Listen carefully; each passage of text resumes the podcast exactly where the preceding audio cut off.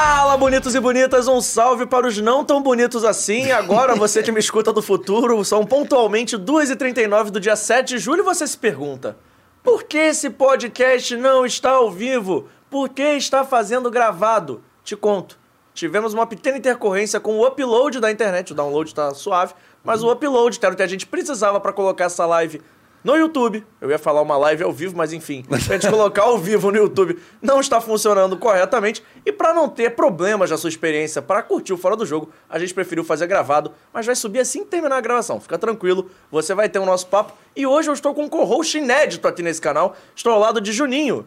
O Roberto Júnior, Pimps Juninho, Machão da Gama. Várias alcunhas, é, né? ele tem vários apelidos, nenhum tão bom assim. Tá tudo certo, meu parceiro, me deixar no vácuo não, né? Não tinha visto. Tudo bem, perdão, Pinks? Perdão, tudo bem, cara.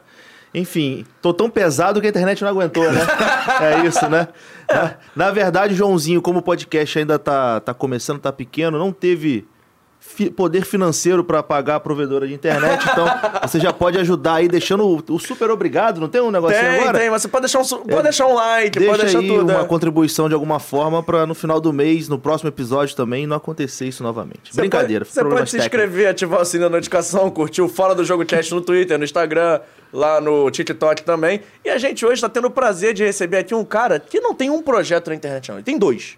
Ele tem o canal Fanático Vascaíno, tem o podcast Pode Rolar, jornalista formado, professor também. Deu aula até pra. Eu sou um dos culpados. Pois é, rapaz. Pois E é, com vai, essa ser, vai ser voz- assunto, vai ser assunto. É, vai ser pauta. E com essa voz aí famosa, estamos recebendo Fábio Azevedo. Fábio, obrigado aí por Pô, estar obrigado aqui pelo convite. Obrigado por reencontrar o aluno aqui. E olha, não foi exigência minha não que fosse gravado. que daqui a pouco vão pintar uns comentários. Não, porque ele fez um vídeo ontem, não sei o que, ele não quer ser perguntado ao vivo. O irmão pode perguntar o que quiser. Mas você não quer ser perguntado. Fica. Nitidamente você derrubou a internet. Eu quero é pronunciar só. Eu vou só fazer pronunciamento, vocês fiquem. Cara, obrigado pelo convite. Uma honra estar aqui, conhecer o estúdio, belo estúdio aqui também. E dentro do jogo, não fora. Tô dentro do jogo aqui com vocês no fora do jogo. Ah, perfeito. Então, pedindo só pra produção dar aquele grau no ar-condicionado, porque É, vai ficar calor rapaz. aqui em algum momento. A gente, tá, a gente poderia cortar e falar, mas não. É um gravado ao vivo, né, Júnior? Não, direto, Sem direto. corte. Tem que sentir o clima, pô. Isso, sem cortes, sem muito direcionamento, estamos aqui. E a primeira pergunta a gente sempre faz aqui nesse podcast, Fábio, Hum. é quem é Fábio Azevedo? Porque todo mundo conhece o jornalista Fábio, o Vascaíno Fábio, o apresentador Mas de você sabe, podcast. que, você sabe que o Vascaíno, muitos conheceram de um ano e meio pra cá. Porque durante toda a minha carreira, assim, é, e é normal o jornalista, o, o público apontar sempre um time que ele acha que o cara torce, né? Eu, durante muitos anos, cobri Fluminense, Botafogo, dei muita notícia do Flamengo, então cada hora apontavam que eu era um clube. E poucos apontavam o Vasco, principalmente na época da televisão, que se fala muito pouco de Vasco.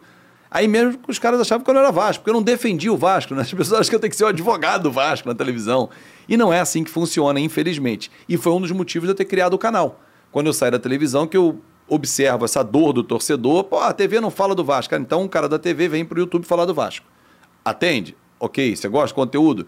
Mas enfim, cara, eu sou um jornalista que tentou ser jogador de futebol. A gente até conversou sobre isso ontem lá no, no, no podcast. É, foi aprovado, mas acabou que não rolou a sequência. Jogo meu futsal, adoro, sou apaixonado por futebol e futevôlei.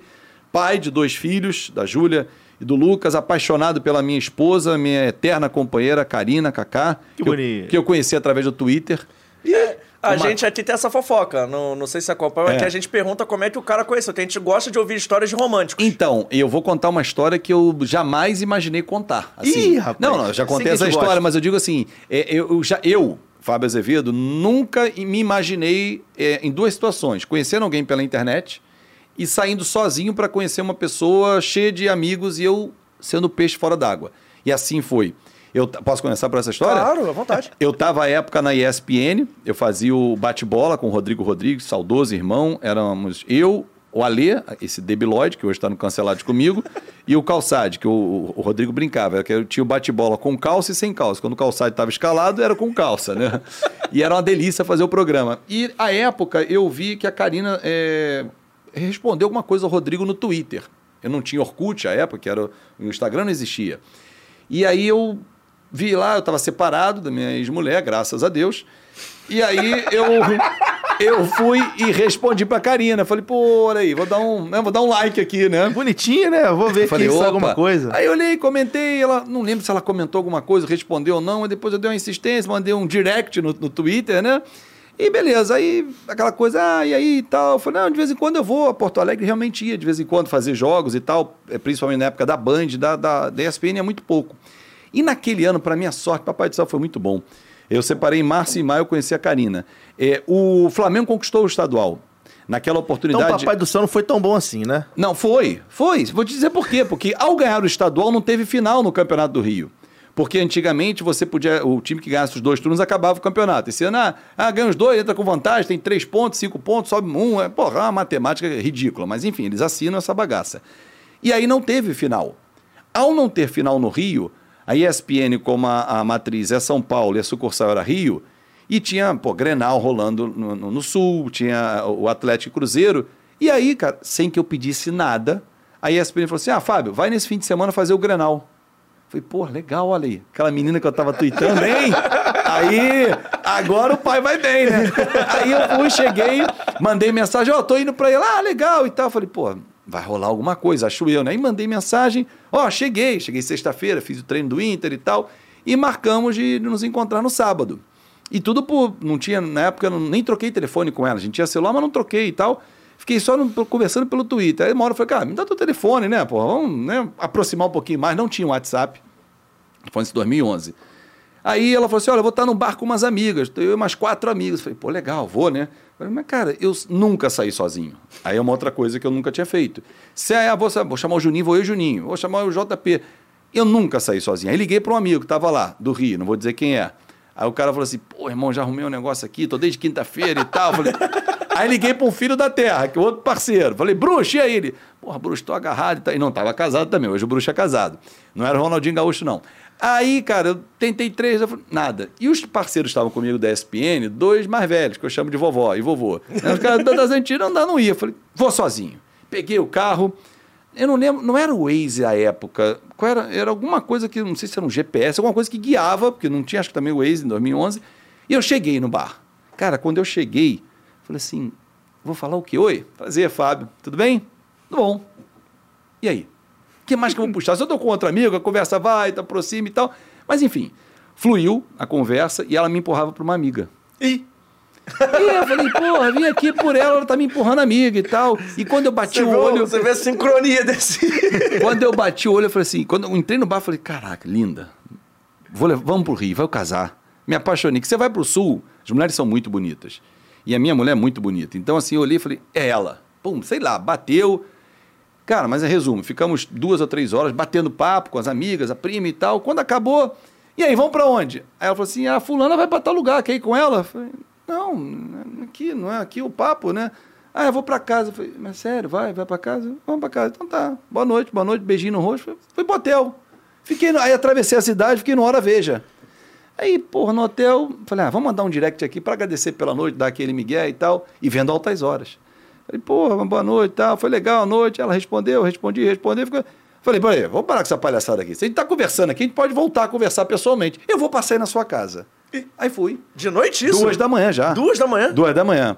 Eu O acho. cara é bom, você hein? sabe por que, que o Lucas, meu filho, adora McDonald's? Porque dali eu levei ela pro estacionamento do McDonald's, que era um lugar público que, com segurança, e ficamos conversando até às seis da manhã quando rolou o primeiro beijo. E o Lucas adora McDonald's, acho que é por isso. Vem daí essa ligação com ele. Resumo, aí isso foi dia 15 de, de maio de 2011. Em 16 de dezembro do mesmo ano, a Karina veio para o Rio de Janeiro. O trabalho dela tinha a possibilidade dela ser transferida, veio. Nós estamos aí há 11 anos juntos, com o Lucas de 9 anos de testemunha, com o Simba agora de quase dois anos também, que é o nosso cachorro. Qual Enfim, ele é um shih tzu. E Vasco, né? Preto e branco, claro, obviamente. Então, assim, cara, é- é, tem, o- a internet tem as coisas boas, tá vendo? Sim. Não é só Mas hater. Não é só hater também, não. Enfim, mas, cara, é- é- eu, eu acho mó barato a internet. Então, eu sou um pai de família, é, tenho uma, uma esposa que é muito parceira, porque a gente já passou bastante coisa nesse período de 11 anos juntos, de saídas de, de veículos de comunicação, de choros, de alegrias, de comemorações, de frustrações. E, cara, vocês vão ver isso aí, vocês são um pouquinho mais novos do que eu. É, é muito difícil achar essa parceria, não é, não é fácil.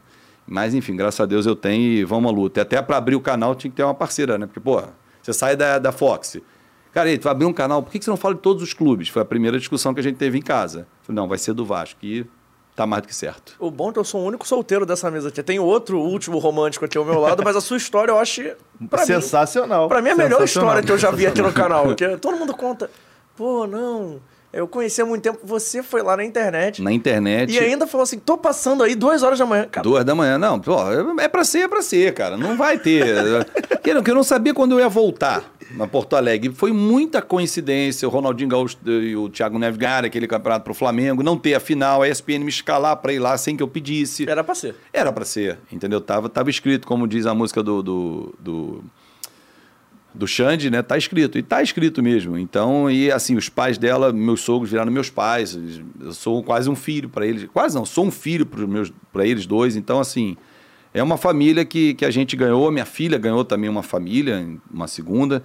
Então, mal barato, cara. Assim, eu, eu, eu, eu acho esse é um dos grandes benefícios né, de aproximar a internet. Formar até relações, que foi o caso, né? Sim. Olha, o teu. Sabe como eu conheci a Gabi? Rapidinho. Conta. Um Vasco Cruzeiro, São Januário, 2018. Aí Gabi passou por mim e ficou me olhando. E eu, como um bom nerdola, eu falei, pô, quando eu chegar em casa, eu mando mensagem pra ela no Instagram. Que eu sabia, eu sabia o Instagram dela mais ou menos. tá? Ela passou por mim, me olhou, ficou me olhando, encarando, não fiz nada. Fiz nada, passei. Nem cantou um casaca, não, nada. Não fiz nada, passei assim, falei, pô, comentei com um amigo, o Valderrama, me olhou, não olhou? Olhou pra caralho. Tá, beleza. Segui, segui adiante. Valderrama tem uma figura É. importante, icônica nas suas histórias. Quando eu cheguei em casa, eu já mandei um direct, não lembro o que eu falei, mas eu mandei o direct aí. E o time, começou- oi, tudo começou bem? Viu o. Vasco?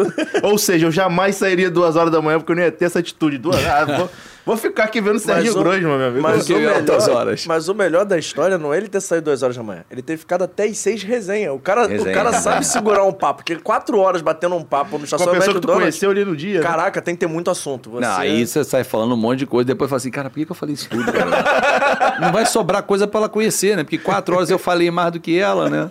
É muito bom. Mas antes de a gente continuar o nosso bate-papo, pedindo só pra nossa produção entregar aqui uma coisa importantíssima, Opa, né? dinheiro? Não, não diria ter melhor, mas é tão bom quanto, tá? Ah, não, então não tem dúvida. É sorvete. Opa! Adoro sorvete, cara. Pedindo pra produção colocar na nossa tela aí, por favor.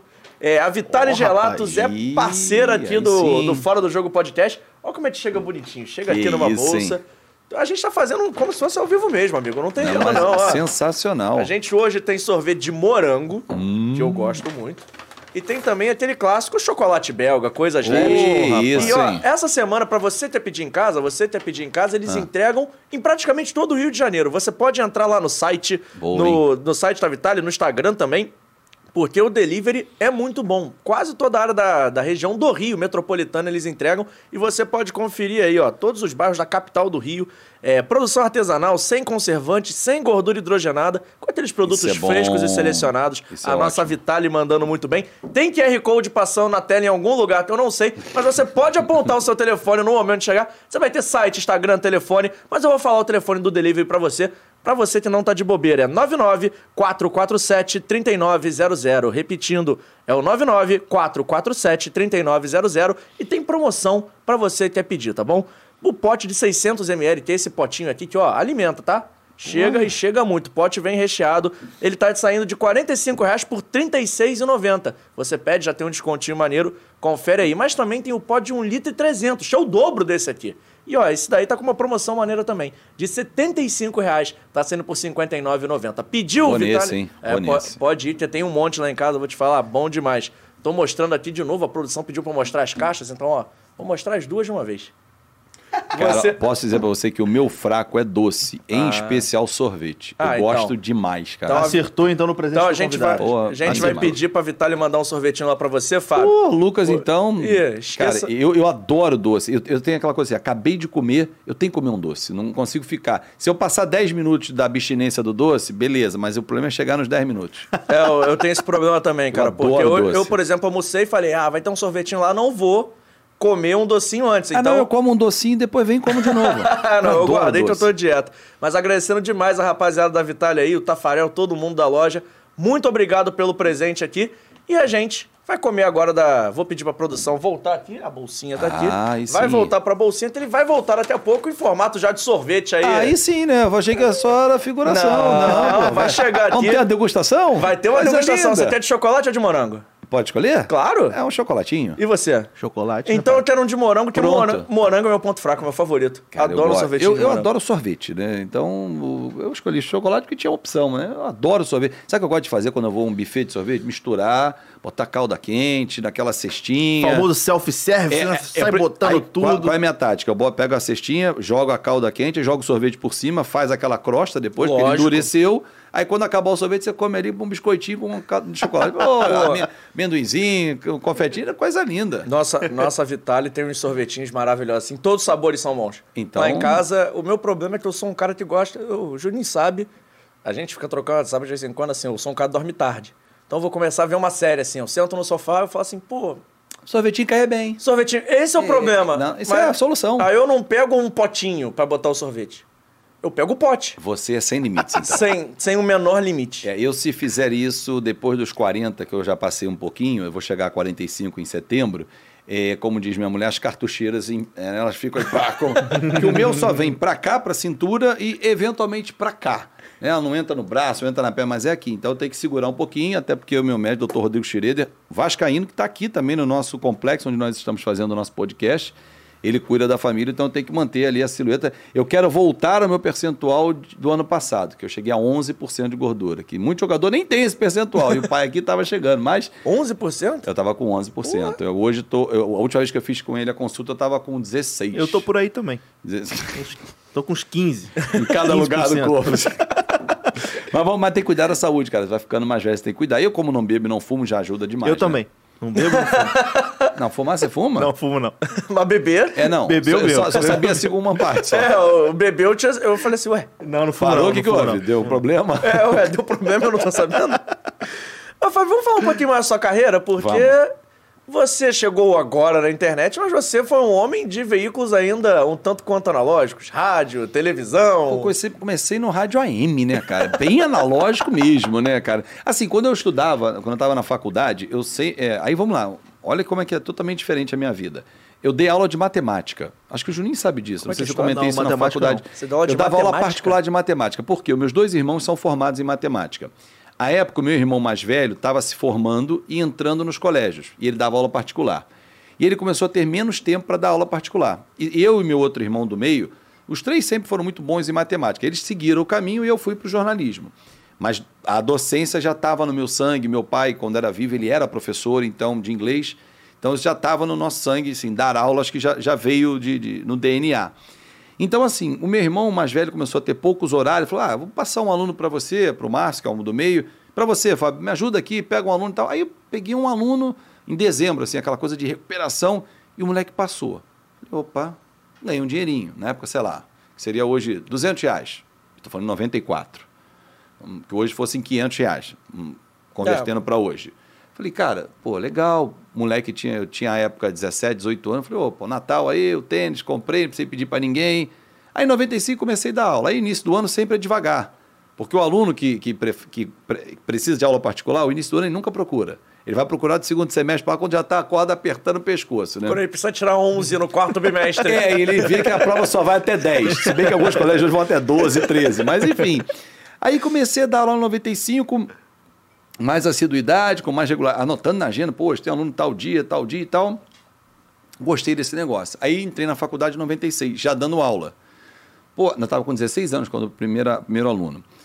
Aí, na faculdade, com 18 para 19, dando aula, 97, aí eu já cursando no meio da faculdade, e nada de estágio, porque, cara, vou trocar a aula particular, em que principalmente no segundo semestre ganhava um dinheiro legal para estagiar, às vezes de graça. Falei, não, vou segurar. E eu vi os meus amigos todos começarem a estagiar de primeiro semestre, primeiro período, segundo e tal. Falei, pô, tô ficando para trás. Mas falei, vamos embora, vamos até onde dá. Aí até o quinto período eu consegui não estagiar e dar um foco na, na, na aula particular. Depois vi que eu precisava fazer as horas de estágio e tal. E o meu sonho sempre foi rádio e televisão. Na época a internet não tinha, né? Só estou falando 96 para 99, quando eu formei na faixa. E o meu sonho era rádio e televisão. Sempre fui ouvinte de rádio, sempre fui um telespectador é, assíduo. E aí o que, que eu fiz? Falei, cara, comecei na Rádio Tupi. depois de fazer alguns estágios. Obrigado, Juninho. Depois de alguns estágios, falei, cara, fui para a Rádio Tupi profissionalmente. Comecei no departamento de jornalismo. Isso é que as pessoas às vezes não sabem. Eu sempre quis trabalhar com esporte, mas a vaga que abriu foi no departamento de jornalismo. E aí depois eu consegui fazer a migração para o esporte. Desde 1 de, de dezembro, oficialmente, minha carteira assinada, 1 de dezembro de 99, eu trabalho com o jornalismo esportivo. Eu entrei na, na, na, na Tupi em 11 de julho. Daqui a pouco, daqui a quatro dias, eu vou completar 23 anos. Né? Foi em 99. Então, assim, e dali em diante, falei, cara, legal. Aí eu passei Rádio Tupi. Quando eu saí, eu fui para o Jornal dos Esportes, o antigo JS impresso, né, que hoje está online. O Rosinha, trabalhei quatro meses a convite de uma, de uma amiga, Luciana Dantas. Aí o Sandro Gama sai da Rádio Globo, vai para a TV Bandeirante. Ele me indica para o Zé Carlos. Falou, Zé, tem um cara que trabalhava na Retupi, muito bom, o cara está começando, Fábio Azevedo, traz ele e tal. E à época, ele e o falecido Paulo Júlio Clemã, que coordenava o esporte, era o gerente nacional de esporte, falou, ah, traz ele aqui e tal. O Zé gostou. E eu lá fiquei cinco anos. Quando recebi um convite para trabalhar no Fluminense, para fazer o site do Fluminense, o, a, o vídeo, né? No Fluminense não tinha Flu TV, nós é que fizemos o canal Flu à época. E eu levei uma ideia que foi muito legal na época do Fluminense. Isso foi ali por 2007. 6, 6, 7, 8. Ali, ali criou o canal do Fluminense no YouTube, estava começando Não, o YouTube né? não tinha ainda. A gente tinha um Era vídeo no site Era vídeo mesmo. no site, era tudo no site. E aí eu fazia o seguinte, um áudio que eu comecei a criar, que era uma espécie de um, de um podcast que a gente fazia. O que, que eu fazia? Eu entrevistava o jogador e disponibilizava para download. Porque muitas rádios da época cobriam os clubes. E elas, por exemplo, a Rádio da Bahia não tinha acesso ao jogador do Fluminense no Campeonato Brasileiro. Mas se eu disponibilizasse uma entrevista lá para download e ela tirasse a minha voz, ela podia fazer as perguntas usando as respostas. Então todo dia tinha. E a época o Fluminense tinha um time muito bom. Tinha Petkovic ainda no time, o Marcelo surgindo. A primeira entrevista do Marcelo do Real Madrid foi pra gente, no canal Flu. Ela é sensacional. Ele não tá cabeludo como as pessoas conhecem hoje, nenhuma tatuagem, magrinho, envergonhado, suando para dar entrevista e tal. Ele lembra até. Outro dia ele me mandou no, no, no Instagram, falei, cara, eu lembro dessa entrevista e tal, mandei o link para ele, que é sensacional. Então eu fiquei ali 6, 7, 8. Vivi Copa do Brasil, vivi a Libertadores, a gente ia fazer um DVD da Conquista, que acabou não acontecendo. Enfim, e aí o Zé foi para Bandeirantes e me chamou. Aí eu voltei a trabalhar com o Zé já na primeira experiência de televisão, que aí foi totalmente diferente para mim. Aprender a sair do rádio para televisão, da linguagem, de não cantar, porque no rádio você estica a sílaba, você fala mais assim, sem que você perceba. E aí eu falei, cara, tem alguma coisa errada, não, não preciso assim. E aí daqui dali, ouvindo algumas pessoas que me ajudaram e tal, eu comecei a migrar para a televisão e dissociar do rádio. Então foram aí depois foram quatro anos na Band. E aí a notícia do Ronaldinho Gaúcho, aí eu venho para a internet com o Twitter como meu veículo de comunicação. A notícia do Ronaldinho Gaúcho, quem deu do início ao fim para o Flamengo fui eu, porque outros começaram a dar, desistiram. Eu tinha a fonte de informação e não saí de casa. O legal é que eu cobri tudo dentro da minha casa. Eu não fui a lugar nenhum, mas eu tinha a fonte que me passava o passo a passo de tudo. Tanto que quando ele assina, ele ia ser anunciado no Jornal Nacional. O cara me diz, eu dou a notícia à tarde, estrago o Jornal Nacional. Foda-se, eu não trabalhava na Globo. E soube que foi uma correria lá dentro. Que, pô, tem um cara aí que deu no Twitter e tal. Aí repercutiu, saiu no Comunix e tal, enfim. E aí isso me levou para a ESPN. Porque a Patrícia Lopes, uma das pessoas com quem eu ajudei, que trabalhava na ESPN, ó, vai ter reunião na casa do Assis, corre para lá amanhã, pum. Ó, vai ter agora na casa do Galeano no Leblon, vai para lá. E, e tava dando passo a passo para os amigos. Aí eu fui para a ESPN, lá trabalhei um ano e meio, a convite dela, o Trajano imediatamente topou. Foi uma experiência maravilhosa. Saí, o Gilmar me chamou, fui ser chefe, aí uma primeira experiência como chefe na Rádio Globo. Fui ser chefe de redação. Uma experiência ótima, dois anos. Gilmar saiu, logo depois eu acabei saindo também. E, aí o Gilmar foi para o Jornal Globo, aí uma experiência fantástica trabalhar no Jornal Globo, cara, assim, na Copa do Mundo, Anselmo Góes assim do lado, assim, as pessoas grandes Copa de nomes. 2010, isso aí. 2014, 2014. 14. Eu f- voltei para a Rádio Globo de 12 a 14. Um pouco antes da Copa do Mundo eu saí. Me demitiram por conta de um corte de custos e eu fui embora e, e botei minha, minha credencial debaixo do bolso. Alguns debilóides na internet. Ah, ele saiu porque ele ficou puto que não foi para a Copa do Mundo. Eu tinha minha credencial. Só não podia fazer nada com ela. Eu estava credenciado para a Copa, então não tinha nada a ver. Eu fui demitido por causa de um corte. Houve um corte financeiro, eu era chefe, ganhava bem, como chefe, como tem que ser. E aí, ó, você está no barco. Enfim. É, e aí fui para o Jornal o Globo e aí surgiu um convite. Hoje, o Marcos Vinícius Pinto, que é o diretor de Relações Públicas da, da- do Vasco, ele era chefe na, no Terra, Portal Terra. E o, o, o, o Marcelo Pinto, o cinegrafista que trabalhava com ele, falou: Cara, tem o Fábio Azevedo que saiu do, do da Rádio Globo, cara legal, podia trazer para cá. E o Marquinhos, pô, traz ele aí. Aí conversamos, fui pro Terra. Então eu fiquei no Globo durante a Copa e já no Terra. Depois que acabou o projeto da Copa, eh, no final daquele ano eu fui chamado para chefiar a redação da Rádio Bradesco, um outro projeto muito maneiro, onde eu fiz a Olimpíada de 2016, que foi espetacular, com uma molecada muito, Trabalhou muita com o vontade. Vegeta lá? Trabalhei com O ele. Vegeta teve aqui uma vez, ele falou da Rádio Bradesco. Vegeta que eu tive que demitir por um corte de custo. Isso é terrível. O, o- o cara chega para você acima, o diretor fala assim, Fábio, tem que demitir tanto. E assim, na Rádio Bradesco, era impressionante, porque os estagiários ganhavam 400, 500 reais. Os moleques faziam de tudo, operavam mesa, iam para clube, e com um tesão monstro. Aí tu fala assim, pô, tem que cortar 5 mil reais da folha. Porra, Não adianta 10 cortar embora. 10 estagiários. Aí tu cortava dois, três, tipo um Vegeta, digamos, que ele ganhasse dois. A outro ganhava três. Aí tu entregava 5 mil assim com dois. Um dor no coração, porque ele trabalhava pra cacete também. O moleque chegava cedo, abria rádio, fazia e tal, tinha um programa de rock, que era muito legal. Enfim, então ali eu fiquei dois anos praticamente, saí no final de 2016 e aí abri um canal no YouTube.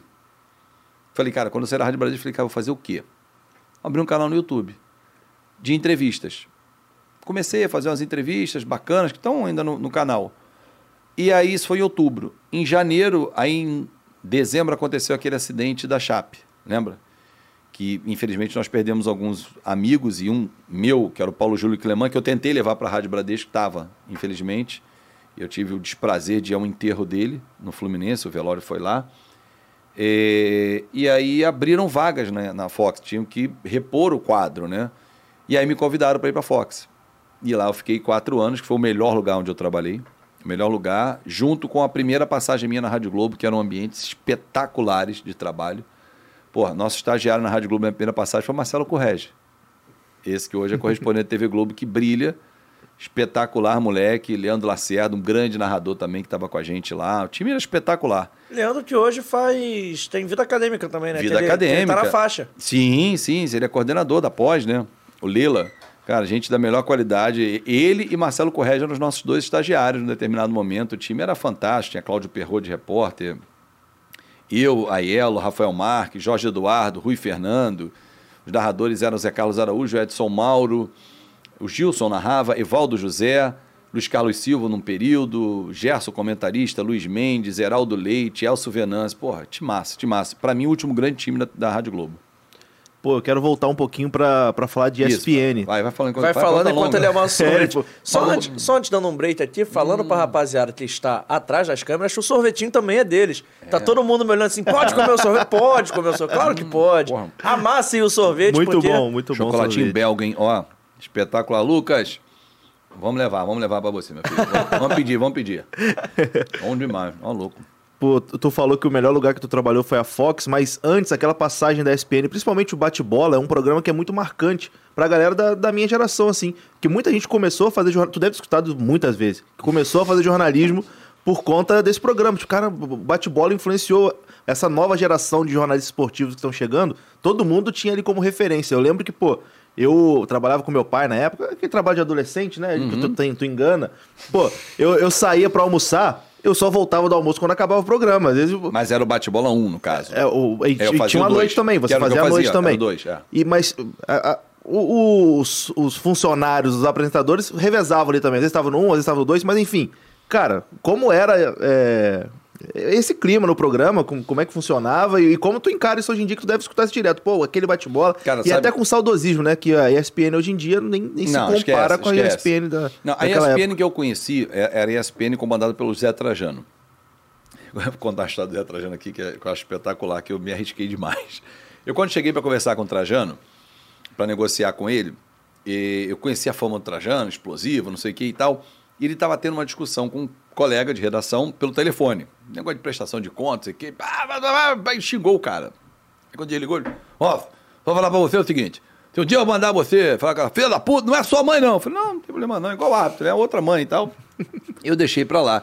Falei, cara, legal. E já tinha me contado que ele atirou uma vez um telefone, não sei quem. cara explosivo. Mas, cara, um cara super do bem. Um cara, porra, fora de série. Pra mim, um cara espetacular. Que quando eu saí eu liguei para ele para agradecer a oportunidade, meu contrato tinha terminado, enfim, ia renovar, renova, não renova, aí mudou, entrou o Palomino, ele saiu e ele foi totalmente escanteado do processo, enfim. E foi tudo muito estranho porque meu contrato terminava em janeiro, eu fiquei um ano de contrato. Em dezembro, o Germán, uh, não é o Germán Cano, o Germán, esqueci o sobrenome, um argentino, veio ao Rio de Janeiro, numa sucursal que a gente já estava num outro projeto e tal, e me elogiou pra caramba. Ó, oh, teu trabalho tá muito legal, nós estamos gostando muito. Falei, pô, legal. Ainda brinquei. Teve uma feijoada de fim de ano, que a ESPN fazia muito isso. Aí eu cheguei na redação e falei, ó, oh, chefe disse que eu tô bem demais, agora ferrou, contrato vitalício e tal. Só que, infelizmente, o Trajano saiu e a política da emissora foi mudando, tanto que várias pessoas que o Trajano levou saíram também. Então, assim, era um ambiente muito legal, apesar de eu ter convido pouco lá em São Paulo, mas eu fiz grandes amigos, como o próprio Rodrigo Rodrigues, o Debiloid do, do Alê, que é meu amigo, Calçade, né, o PVC também. Enfim, era um, uma galera muito legal, o Mário Marra, uma galera muito bacana. O Mário veio até depois, né? Mas enfim, uma galera muito boa, o Arnaldo. Mas é, que assim, e foi um programa que tinha. É engraçado que os dois bate-bolas eles eram totalmente diferentes.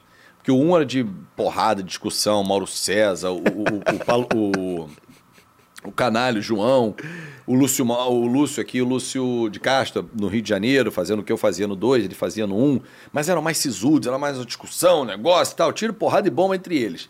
No 2 tinha mais aquela aquele molho, aquela sacanagem que, que o Rodrigo dava muito bem, quem conheceu ele no Sport TV e não viu ele na ESPN, ele já era isso entendeu? aquela brincadeira, o entretenimento. É no bate-bola 2, acontece aquele vídeo hilário da Marcela Rafael, né? Sim. Que o Ale é. interrompe o programa. É, exatamente, que é, que é da, da, da... Das muriçocas. Muriçocas, é. Não, mas, mas, de vez em quando tinha uns encontros bons nesse bate-bola. Por exemplo, dividindo bancada Ale e Mauro César. Era uma maravilha. tinha, tinha, cara. Então, era, uma, assim, era um clima maravilhoso. E assim, eu pouco convivia lá em São Paulo. Então, as informações que vinham de lá para cá, para mim não impactavam, porque eu não estava na redação. A redação aqui era ótima. Eu, Cícero, Rubens Pose, que hoje é chefe na ESPN, a Patrícia Lopes, que foi quem me levou e tal, Simone, Rejane, pessoal do dia a dia, os cinegrafistas. Se quiserem mais, é só olhar ali pro Vitor, que o Vitor já tá não, não, Vitor, fica tranquilo, fica tranquilo. Mete depois, um de morango aqui agora para pegar o caldinho de chocolate. Vai Bom ficar, demais. Ah, louco aqui. Vai ficar aulas. Hum. Aí é o seguinte, cara, é, foi um período muito legal e a gente fazia, naquele bate-bola 2, o entretenimento com informação que hoje eu vejo mais o entretenimento que a informação. Eu, eu, eu defendo muito e gosto, gostava muito da linha que o Rodrigo fazia, que a gente podia botar o bom humor, a picada, a sacanagem, mas tinha opinião. Não era aquela coisa professoral, aquela discussão acalorada, que aí é um clima que a gente tinha mais, às vezes, dentro da, da Fox, principalmente no rádio, e eram discussões verdadeiras. Mas tinha aquela brincadeira, aquela sacanagem, aquela provocação e tal. O Ale que estava mal vestido dá uma sacaneada nele e tal. Mas mas tinha uma opinião, tinha conteúdo. Você exprimia e tinha bons conteúdos ali. Porque a gente entendia que era um programa no fim de tarde que as pessoas vinham do trabalho, cansadas e tal, querem ver um, um entretenimento com informação. E casou muito bem, assim, nós quatro ficamos, assim, era um, era um time bem entrosado. Dá até para falar que era uma informação com entretenimento, né? Sim. Que era sim. bem mais informativo. Claro, claro, mas não tinha aquela coisa sisuda, né? É, a gente tava mais despojado e tal. Então, assim, foi uma época muito boa, muito bacana. Mas para mim durou pouco, né? Porque eu fiquei só um ano e meio, né? Acabou que o meu contrato era um ano, mas estendendo um pouquinho mais, eu saí em abril do ano seguinte. Então, mas era, era um ambiente muito legal. Era um ambiente muito legal. Mas, assim, se você olhar pro, pro ambiente que hoje é a ESPN, esquece. Tem É, nada a tem ver. nada a ver. Tem nada a ver, não tem, nada, a ver. É, e também não tem nada a ver com a Fox. Mesmo quem foi para lá, não tem nada a ver com a Fox. Existem pe- pessoas que eram da Fox que estão lá, ok. Mas não é nada a ver.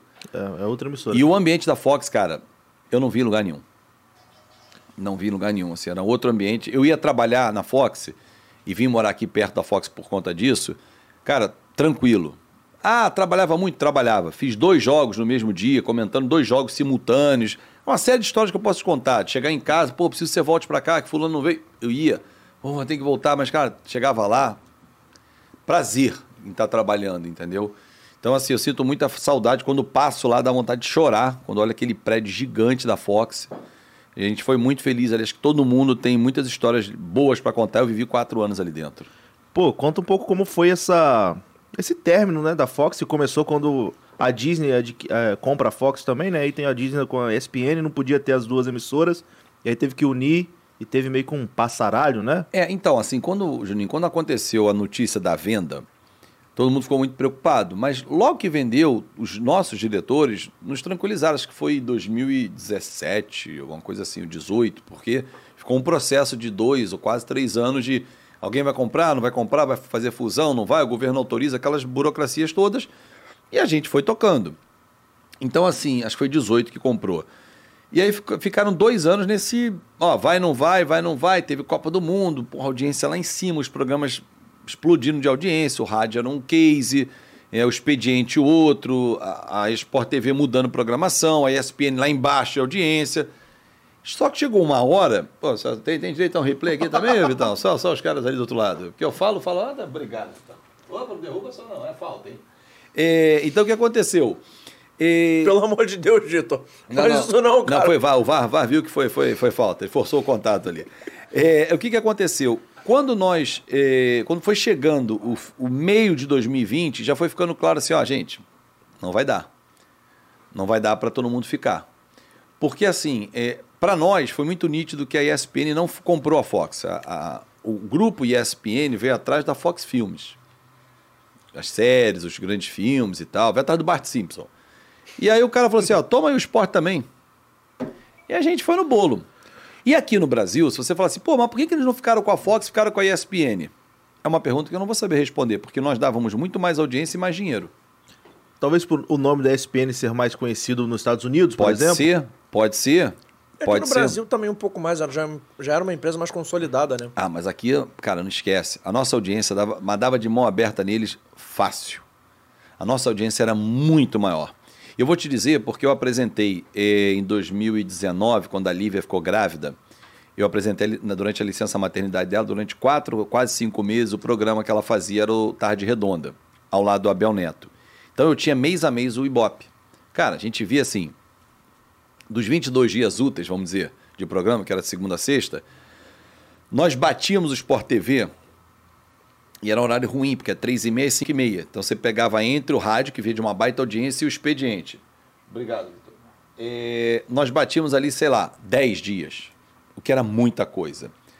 Aí nós perdíamos, vamos dizer, batíamos 8, perdíamos é, 10 para o Sport TV e a ESPN ganhava em 2, 3. Às vezes tinha mês que tinha 20, 21 programas e tal, porque tinha jogo, às vezes à tarde. Aí você falou assim, pô, mas como é que você perdia da ESPN quando eles botavam um jogo de Premier League no horário? tinha um campeonato espanhol, um bom jogo. Programa, eles cansaram de ficar em quarto, quinto lugar. Perdiam, às vezes, para o nosso Fox 2 estava passando reprise. Então, assim, fala, pô, a audiência não é. Nossa audiência explodia. O rádio, porra, era um espetáculo.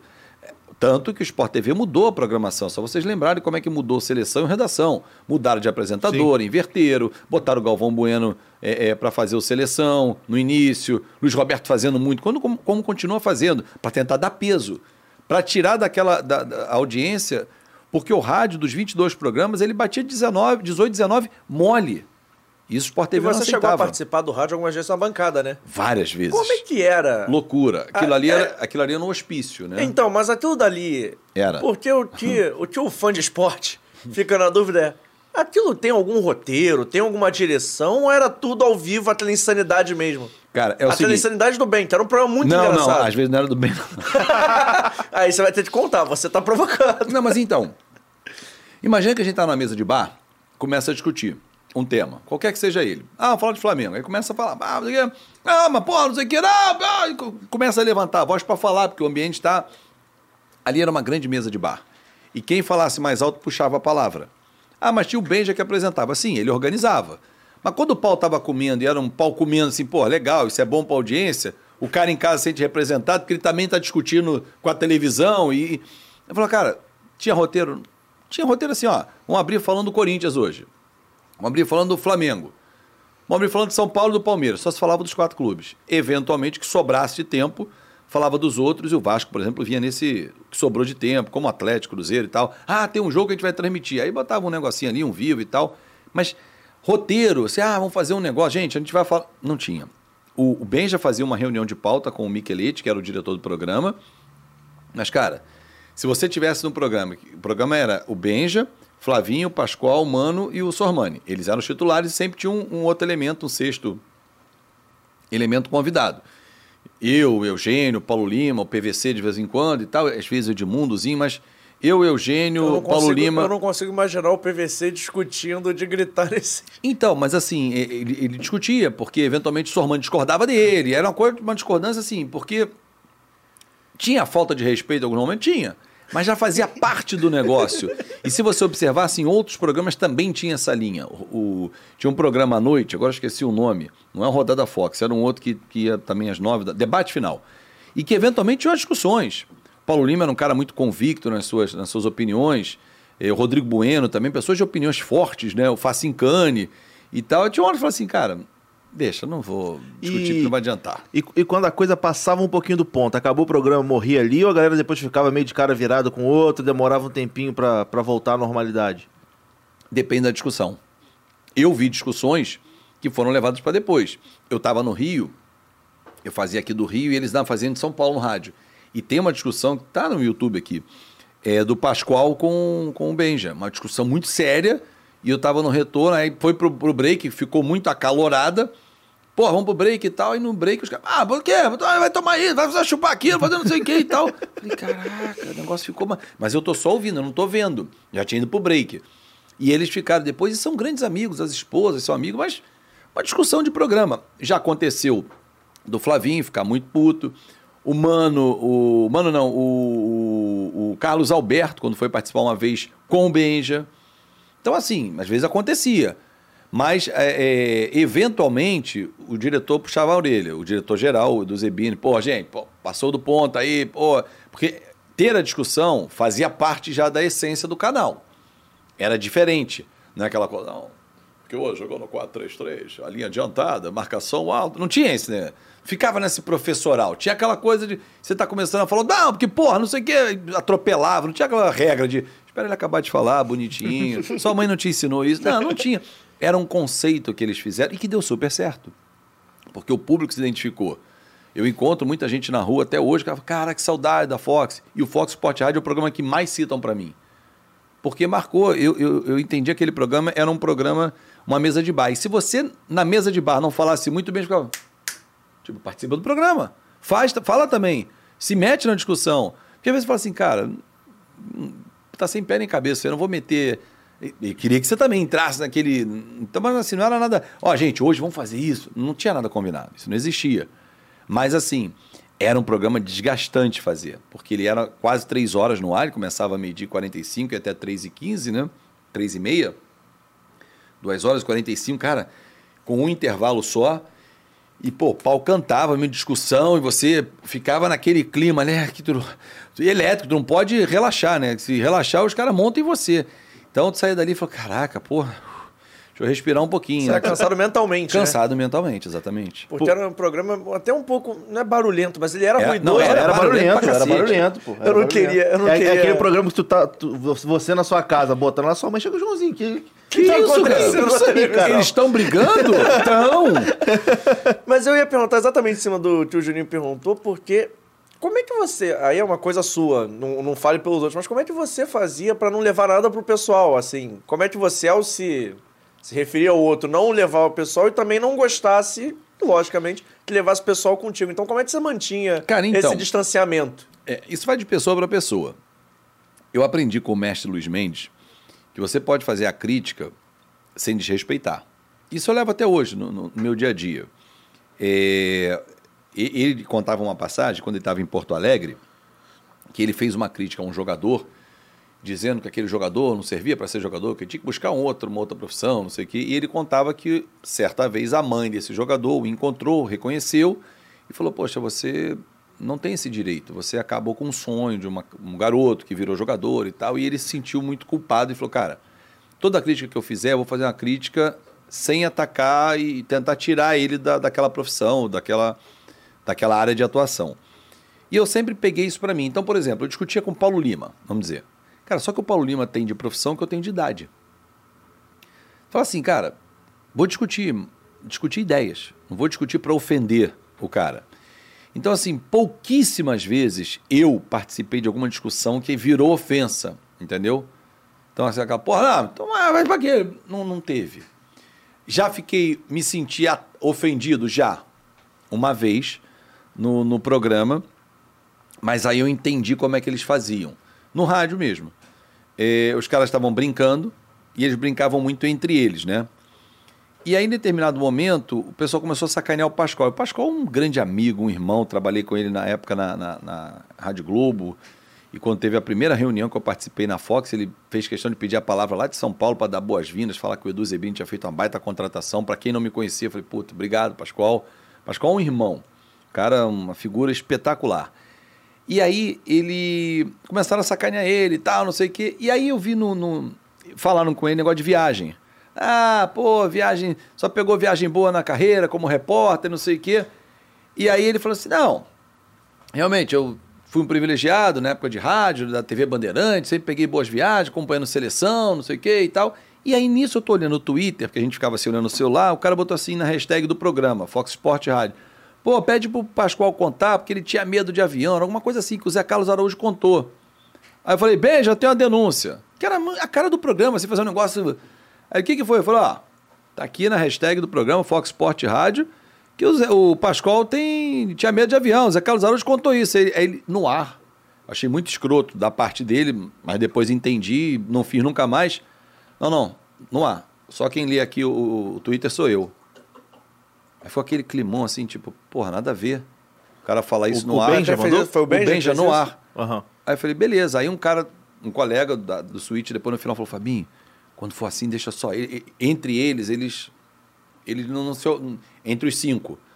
Qualquer um que venha falar alguma coisa que eles fazem normalmente, se o Sormani falasse, ó, tô vendo aqui e tal, tá mentindo, a denúncia. Não ia falar isso pra ele. Flavinho, eu ou qualquer um que participasse eventualmente, ele.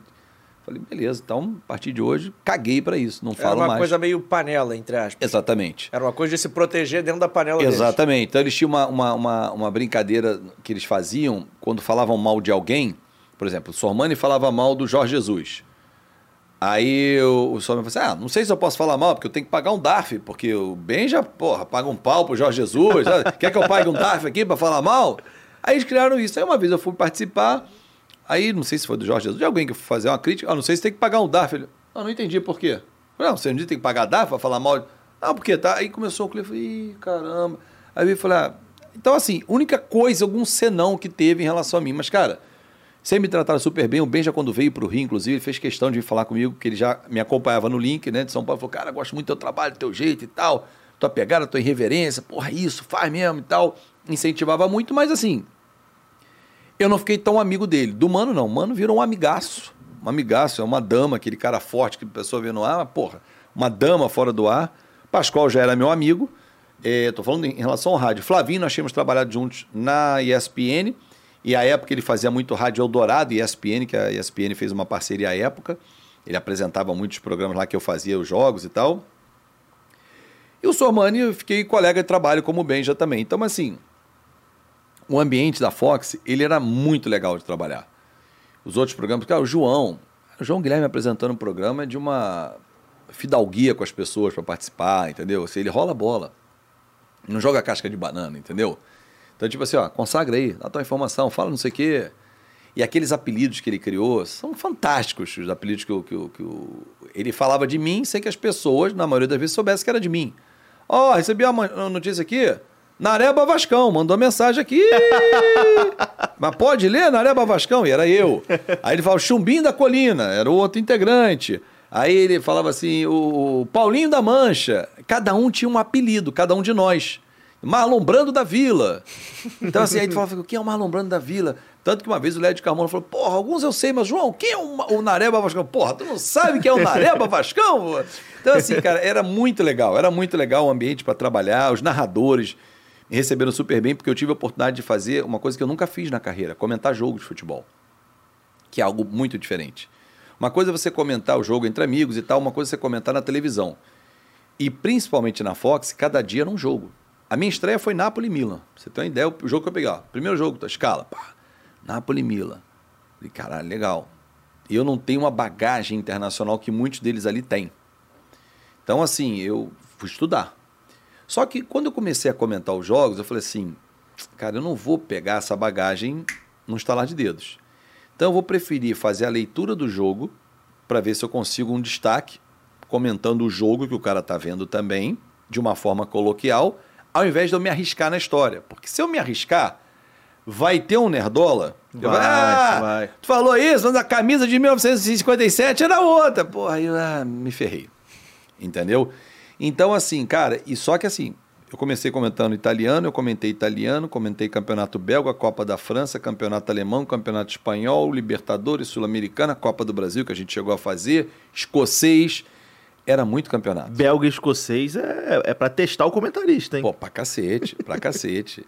E sempre tinha uns caras, é engraçado que sempre tinha umas pessoas que sempre estavam assistindo a gente. Agora, o campeonato que eu mais gostava de trabalhar era o alemão. A gente não tinha Premier League, né, na Fox. Mas é uma coisa assim, que aí é uma visão de quem tá de fora, mas tá te ouvindo. O público, o cara tá vendo o jogo em casa, talvez ele não quisesse uma coisa tão professoral. Então isso era bom pra você também, porque permitia que você fosse um pouco mais despojado no comentário, né?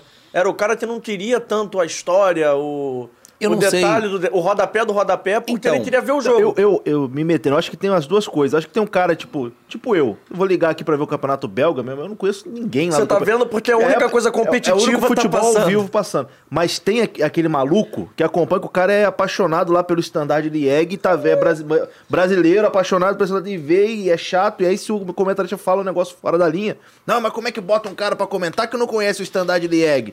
Tem isso também. É, e aí tem assim, a- além disso, é, vo- você saber se o cara quer isso ou não, né? Então, assim, é... só mandar uma mensagem para a esposa aqui. Importante, É importante. importante, importante. É, é você saber se o cara quer a história ou se ele quer a leitura do jogo. E aí a minha preocupação era, cara, se eu entrar na, na- na história do jogo, eu posso escorregar. Num fato, falar assim, putz. E aí o cara fala, ah, porque pô, em 1927 você falou um negócio errado, aconteceu isso. Então eu vou me ater ao jogo.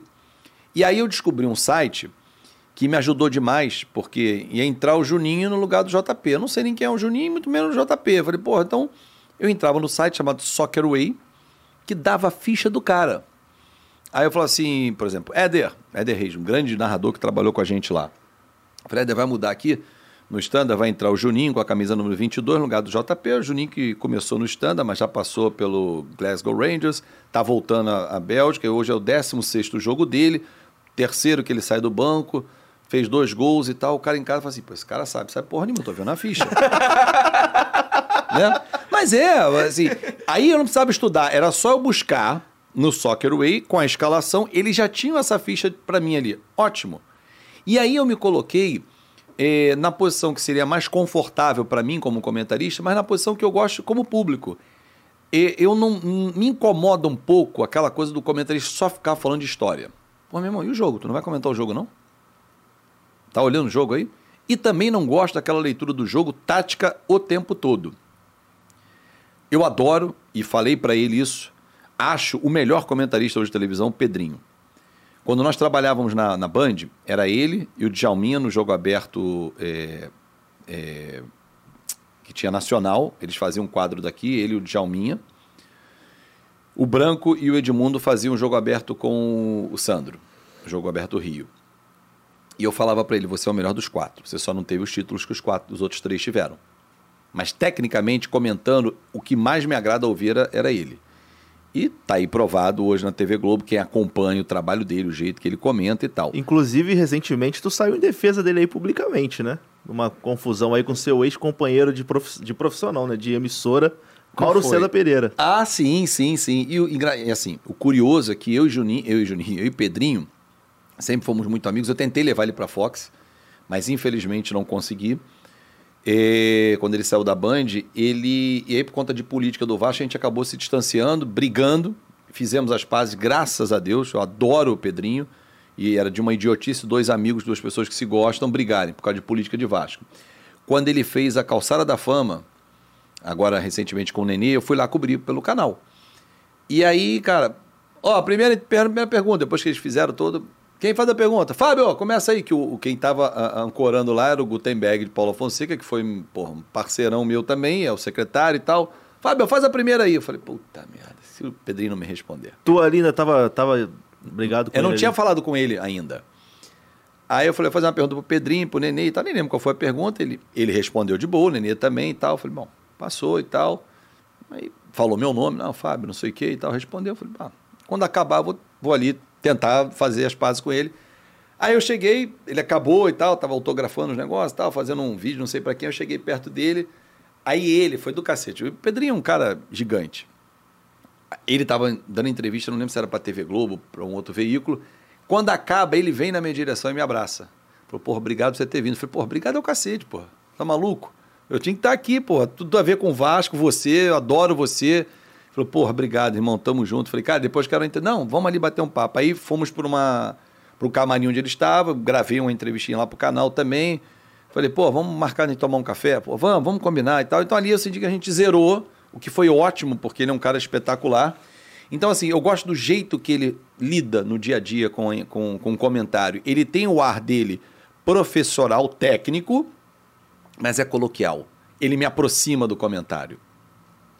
Eu não gosto daquele cara que distancia que começa a querer botar muitos termos técnicos e nem sabe exatamente o que está falando. Alguns sabem, claro, mas assim, fica muito distante. Eu acho que cada vez mais a comunicação está aproximando as pessoas. Tu acha que esse sucesso que o Pedrinho tem, tem feito, e eu acho que hoje ele é o Não é pela mais... música, tá? hoje ele é o comentarista mais elogiado por, por todo mundo, com toda certeza.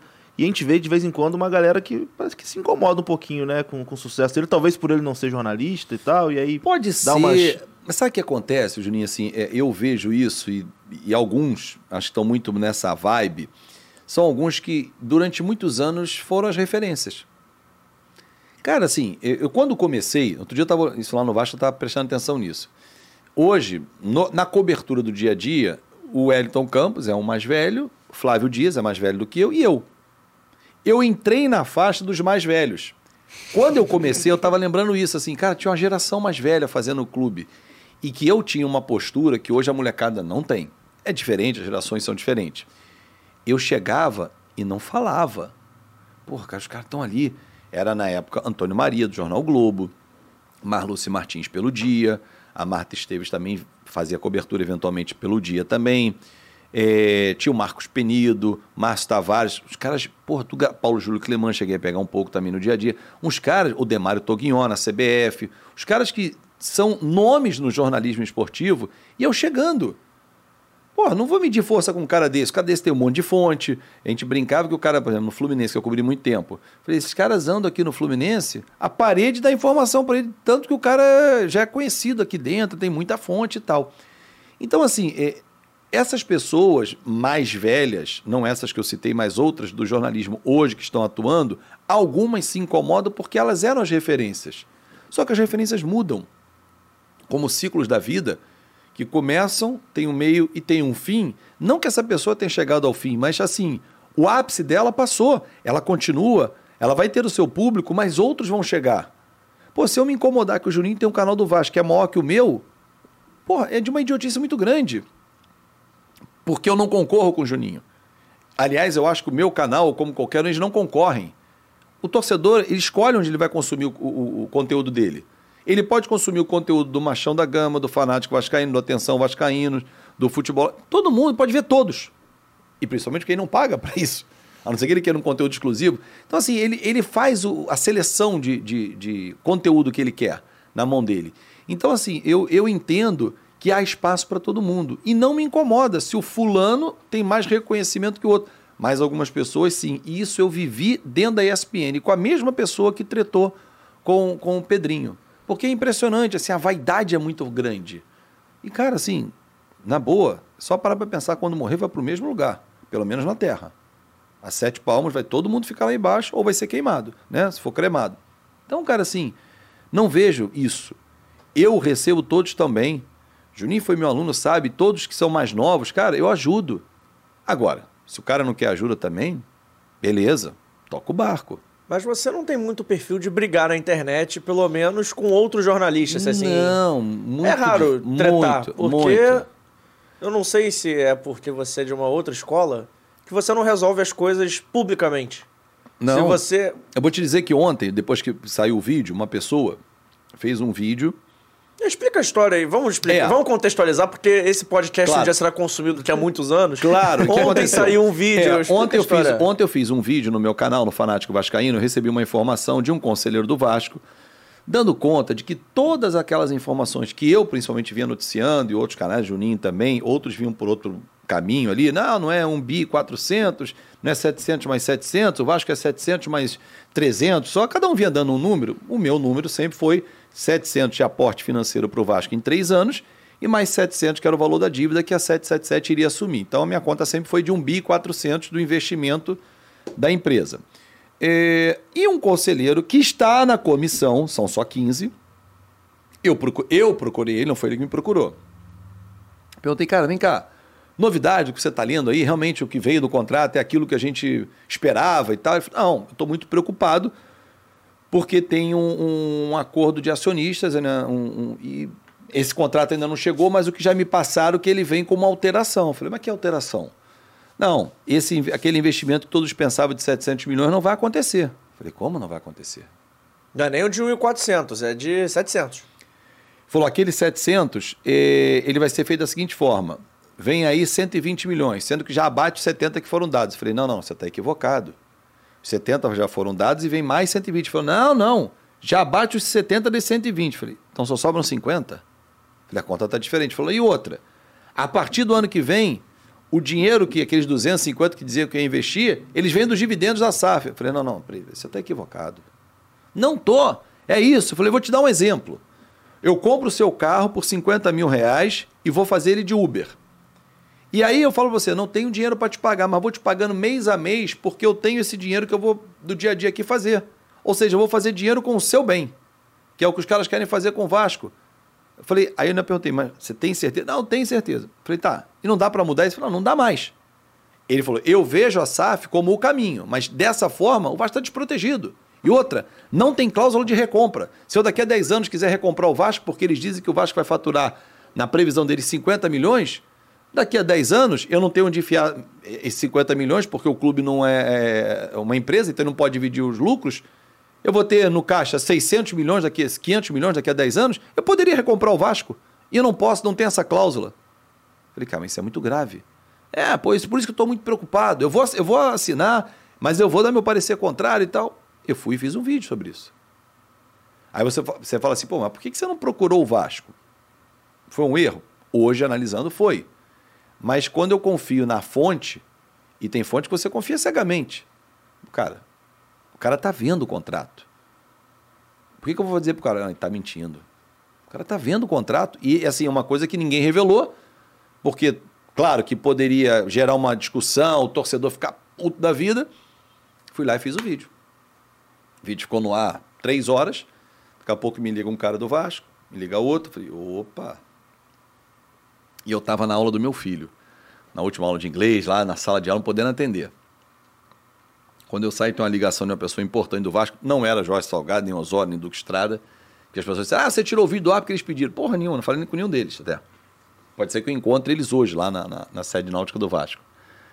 A pessoa falou assim, olha, quem te deu a história, ou é burro ou é mal intencionado. Eu falei, acho que é a segunda, é a segunda opção. Falou, porque não tem nada disso, cara. É isso, isso. Aí explicou exatamente o que eu sempre vim explicando. O aporte inicial é de 190 milhões, 70 já vieram, 120 vão chegar depois da aprovação e assinatura dos contratos. Nos dois anos subsequentes, 255 milhões a cada ano se juntam à receita do Vasco, ou seja, ele falou, fez até uma conta rápida. Imagina que o orçamento do Vasco hoje é 200 milhões, no ano que vem ele já aumenta automaticamente porque vem a verba da televisão que sai de 8 para 80, então você já bota mais 72 milhões no, no, no orçamento. Vamos arredondar que pule de 200 para 300 o orçamento, que você vai fazer uma renovação de contrato, entra o melhor patrocinador e joga 255 a mais. Então você vai ter um orçamento de 550 milhões. É isso. Durante mais dois anos. No terceiro, no terceiro ano, no caso em 2025, aí a empresa já tem que dar, começar a dar o seu lucro para ela começar a se movimentar sem que tenha que haver um novo investimento. Falei, cara, mas a pessoa falou, falou não, quem te deu sacaneou, te usou para alguma coisa. Você se sente traído, Fábio? Claro, claro que sim. Tu não acredita que ele realmente se enganou? Ele viu o contrato, não, achou que era uma coisa não, e... Não, não. Fez de sacanagem. Fez de sacanagem. Porque não é possível, Juninho, JP e amigos. Porque eu perguntei três vezes para ele na ligação. Cara, mas você tem certeza? Tenho certeza. Isso aqui está me preocupando. E não tem mais o que fazer. Falei, cara, porque isso é muito grave. Porque você caminhava numa direção. E que, para mim, esse, que é a verdade que eu acabei de contar, cara, é a salvação do Vasco, esse incremento financeiro. Ah, mas e a dívida? Ele falou assim: não, a dívida não. Eu falei, ainda perguntei, mas esse valor do dividendo não é para abater na dívida? Ele falou, não, não, a dívida vai ser paga. Que com deságio, com desconto que você consegue, ela não vai ser paga por 700. Óbvio. Qualquer um que já fez dívida ou já teve que cobrar uma dívida, depois de um tempo, meu irmão, olha só, te devo um milhão. Estou há 10 anos para te pagar. Vou pagar com 100 mil? Você então não, não tinha um milhão de dívida, você tinha 100 mil. Os 900 foi o teu deságio. Que isso aí, nos 700 milhões, você vai conseguindo vários deságios. E essa pessoa falou, acho que quita por 300 milhões. E é bem possível. Isso não é nada do outro mundo. Tem um acordo aí que você consiga 50%, 60% de desconto em cada uma das ações. Bem possível. Você consegue mais com o banco. Até porque o credor, pre... o, o credor prefere receber alguma coisa do que ficar mais tempo para receber. Experimenta ficar devendo um banco mais dois, três anos. O cara vai falar assim, ó, tu te dou um desconto de 97%. Paga alguma coisa, pelo amor de Deus. pelo amor de Deus. Paga. Então, então, assim, isso vai acontecer. Mas qual vai ser o mérito de quem tem esse dinheiro para pagar os 2, 3% ou 10% que ficarem de, de, de crédito para você fazer? Então, assim, o que, que, eu, é, é, eu, o que, que eu percebo hoje, né? Horas depois do acontecido, eu tirei o vídeo do ar, em respeito à minha audiência, abri uma live logo na sequência, quando tive a informação, e pedindo desculpas. Porque eu acho que é o mínimo que a gente tem que fazer. Eu errei.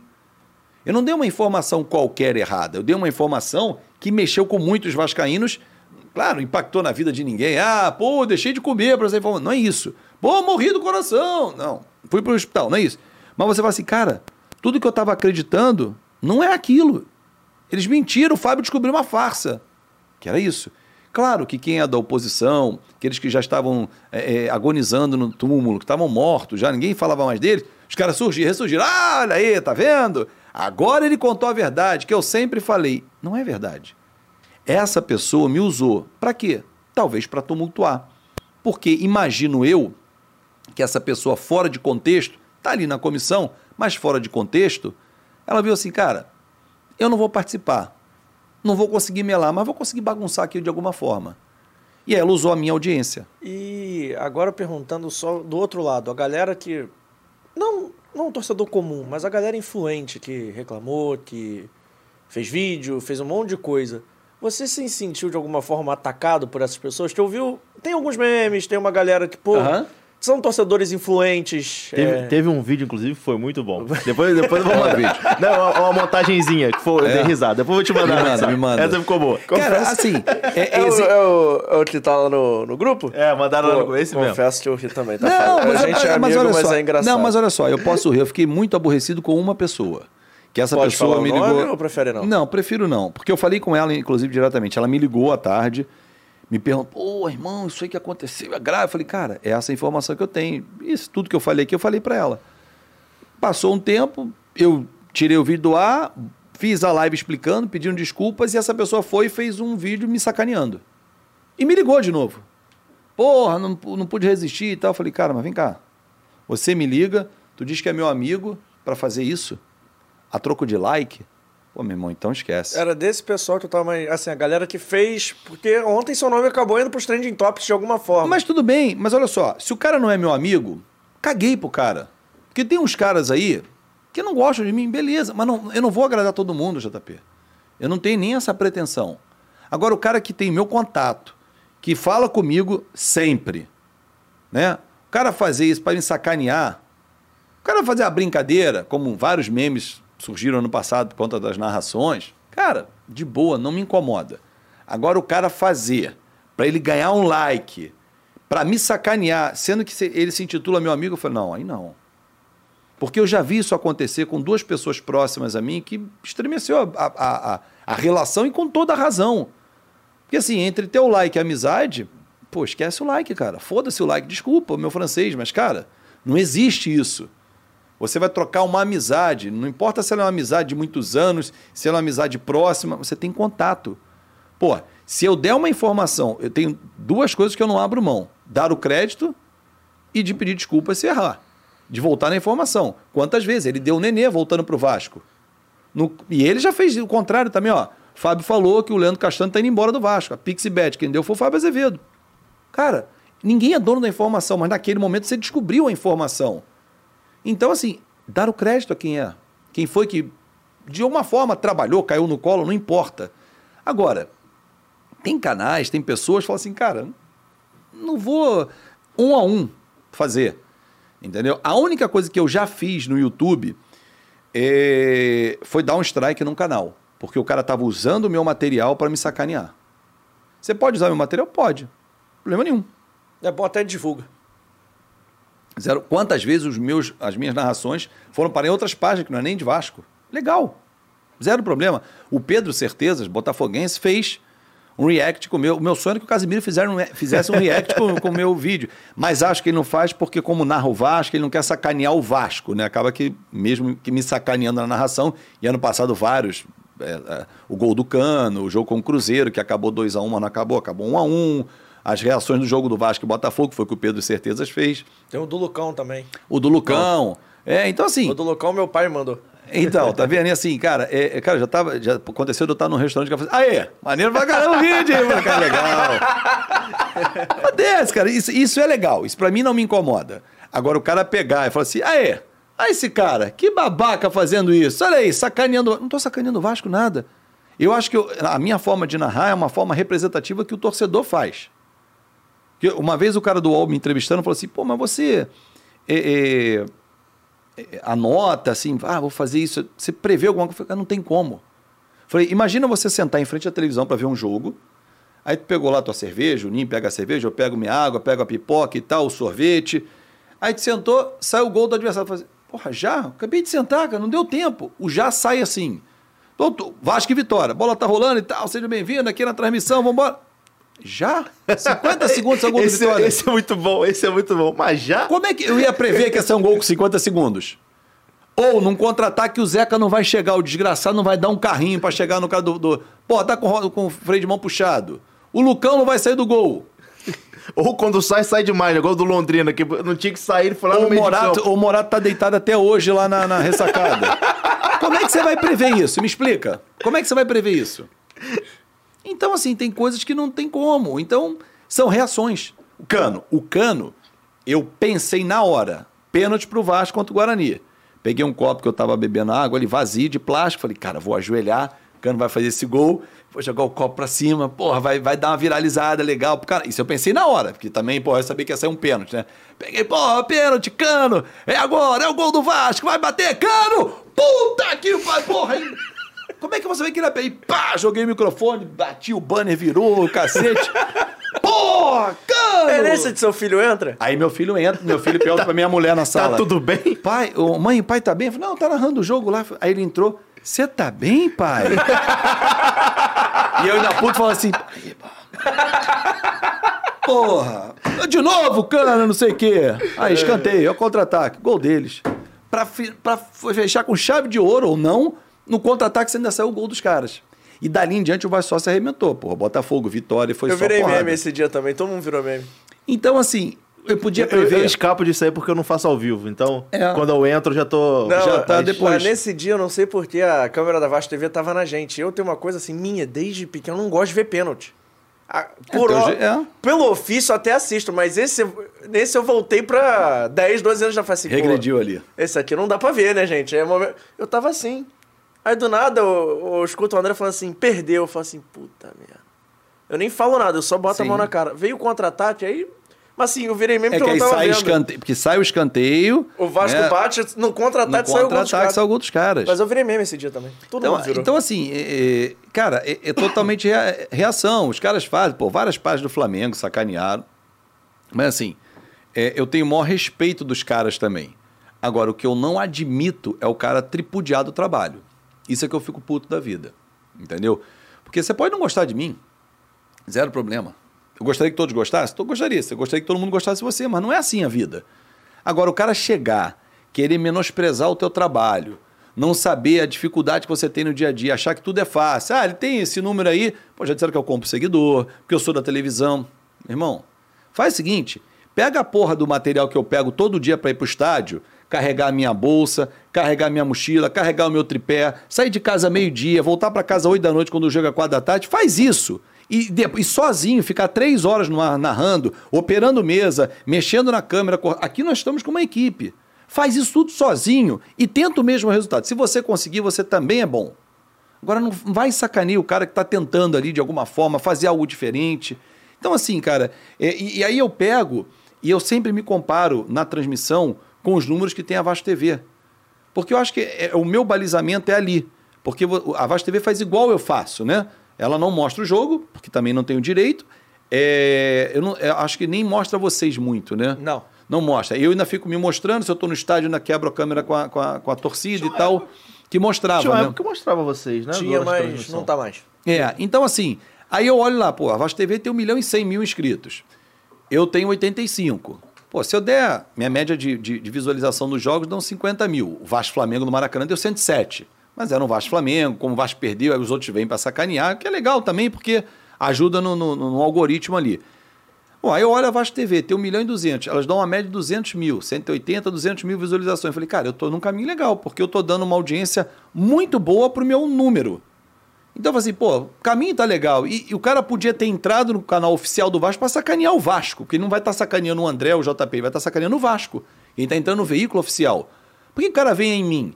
Porque o cara talvez goste, talvez do jeito que eu fale, né, ele já me reconheça e tal. Então, assim, cara, isso para mim é legal, não me incomoda. Agora o cara fazer vídeo como fizeram e teve um que fez insistentemente usando meu material. Aí eu falei, cara, não tem conversa. E o cara ainda me desafiou. Não, fazer uma live. Quem ganhar. Como é que. Olha como o cara é debiloide. Vamos fazer uma live. Quem ganhar a live, quem perder, fecha o canal. Como é que quem ganha uma live? Explica. Como assim, quem ganhar a live? É o quê? Duelo de cavaleiros? Eu não sei. Ele propôs isso no ar. O cara é tão demente que ele propôs isso no ar. Que loucura. Vamos apostar no teu canal, Juninho? Não, não, não. tô bem, tô bem, tô bem, tô bem. É assim, o cara, eu falei, cara, não tem, não tem que apostar. Aí o que, que ele queria? Que eu fizesse alguma coisa. Porque, na verdade, sim, esses canais que, que vivem do ódio, eles acham que você tem que ficar replicando o tempo todo. Para que eles peguem aquele conteúdo, voltem no dele, para eles fazerem um conteúdo. Eu não volto, não faço isso eu vou fazendo meu material. Se tá bom, tá ruim, a gente estava conversando aqui antes do programa. Pô, a semana não tá legal de conteúdo, tá difícil, a audiência caiu, porque o torcedor consome menos, normal. Quando tá ganhando, pô, todo mundo quer consumir. Tá perdendo, o cara dá uma recuada. Ah, não quero falar de Vasco, não, não tá fazendo legal, não, a semana. Ano passado eu ouvi muito isso. Pô, vou me afastar um pouquinho, cara. O Vasco tá fazendo mal para minha saúde. Legal. Aí a audiência do teu canal cai. Aí você tem que se reinventar, buscar alguma coisa. Vem em período de férias, como é que você faz? Tem que continuar. Copa do Mundo. Copa do Mundo. Eu tenho um projeto para a Copa do Mundo dentro do canal, que eu acho que vai dar super certo, mas, mas é uma incerteza. Porque a, a Série B esse ano acaba dia 5 de novembro. Sim. Então você tem um campeonato carioca que vai começar, sei lá, dia 15, dia 20 de janeiro, ou seja, tem dois meses e meio aí. E aí, faz o quê? Ah, mas muita contratação. Não vai chegar tanta contratação. É, tem você... Copa do Mundo no meio. É, durante a Copa vai, vai ser complicado. Eu, eu tive a experiência na Copa América a de 2000, é, essa agora não 2019. parou. Né? Não, essa, essa é, agora não parou, parou. Mas a 19 parou, cara. Foi horrível. É horrível. falar. Não tinha. Ninguém assistia, tu podia se esgoelar lá e postar. Ninguém queria saber. É, eu, Foi um por, mês ali. Eu, por exemplo, vou, vou, vou dar um spoiler aqui. Eu tenho um projeto com o Ricardo Rocha, que está comigo no canal, da gente virar o canal fanático na Copa. Envelopar ele de Brasil, e claro que tendo notícia do Vasco, a gente vai falar e tal, mas falar de Brasil, porque as pessoas vão estar tá consumindo Copa do Mundo momento que a gente pode. Bota fora do jogo aí, Deveria. Tem um momento exclusivo aí, ó. Novidades em primeira mão. Do jogo! Aí, ó. Momento... Rapaz, quem gravou essa vinheta? Pô, boa pergunta. Foi o Emerson que. Porque sabe uma vez na Rádio Globo, vou, vou responder o que você vai me perguntar. É, o Gilson Ricardo era um cara que gravava muitas vinhetas, as vinhetas que já não eram históricas da Rádio Globo, precisava, tinha um adversário que não tinha vinheta e tal, era ele que ia lá e gravava.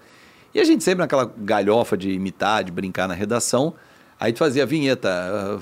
Uh, Brasil, Zil, Zil. Você fica fazendo, né? No, no teu inconsciente, acaba colocando para fora o eco, né?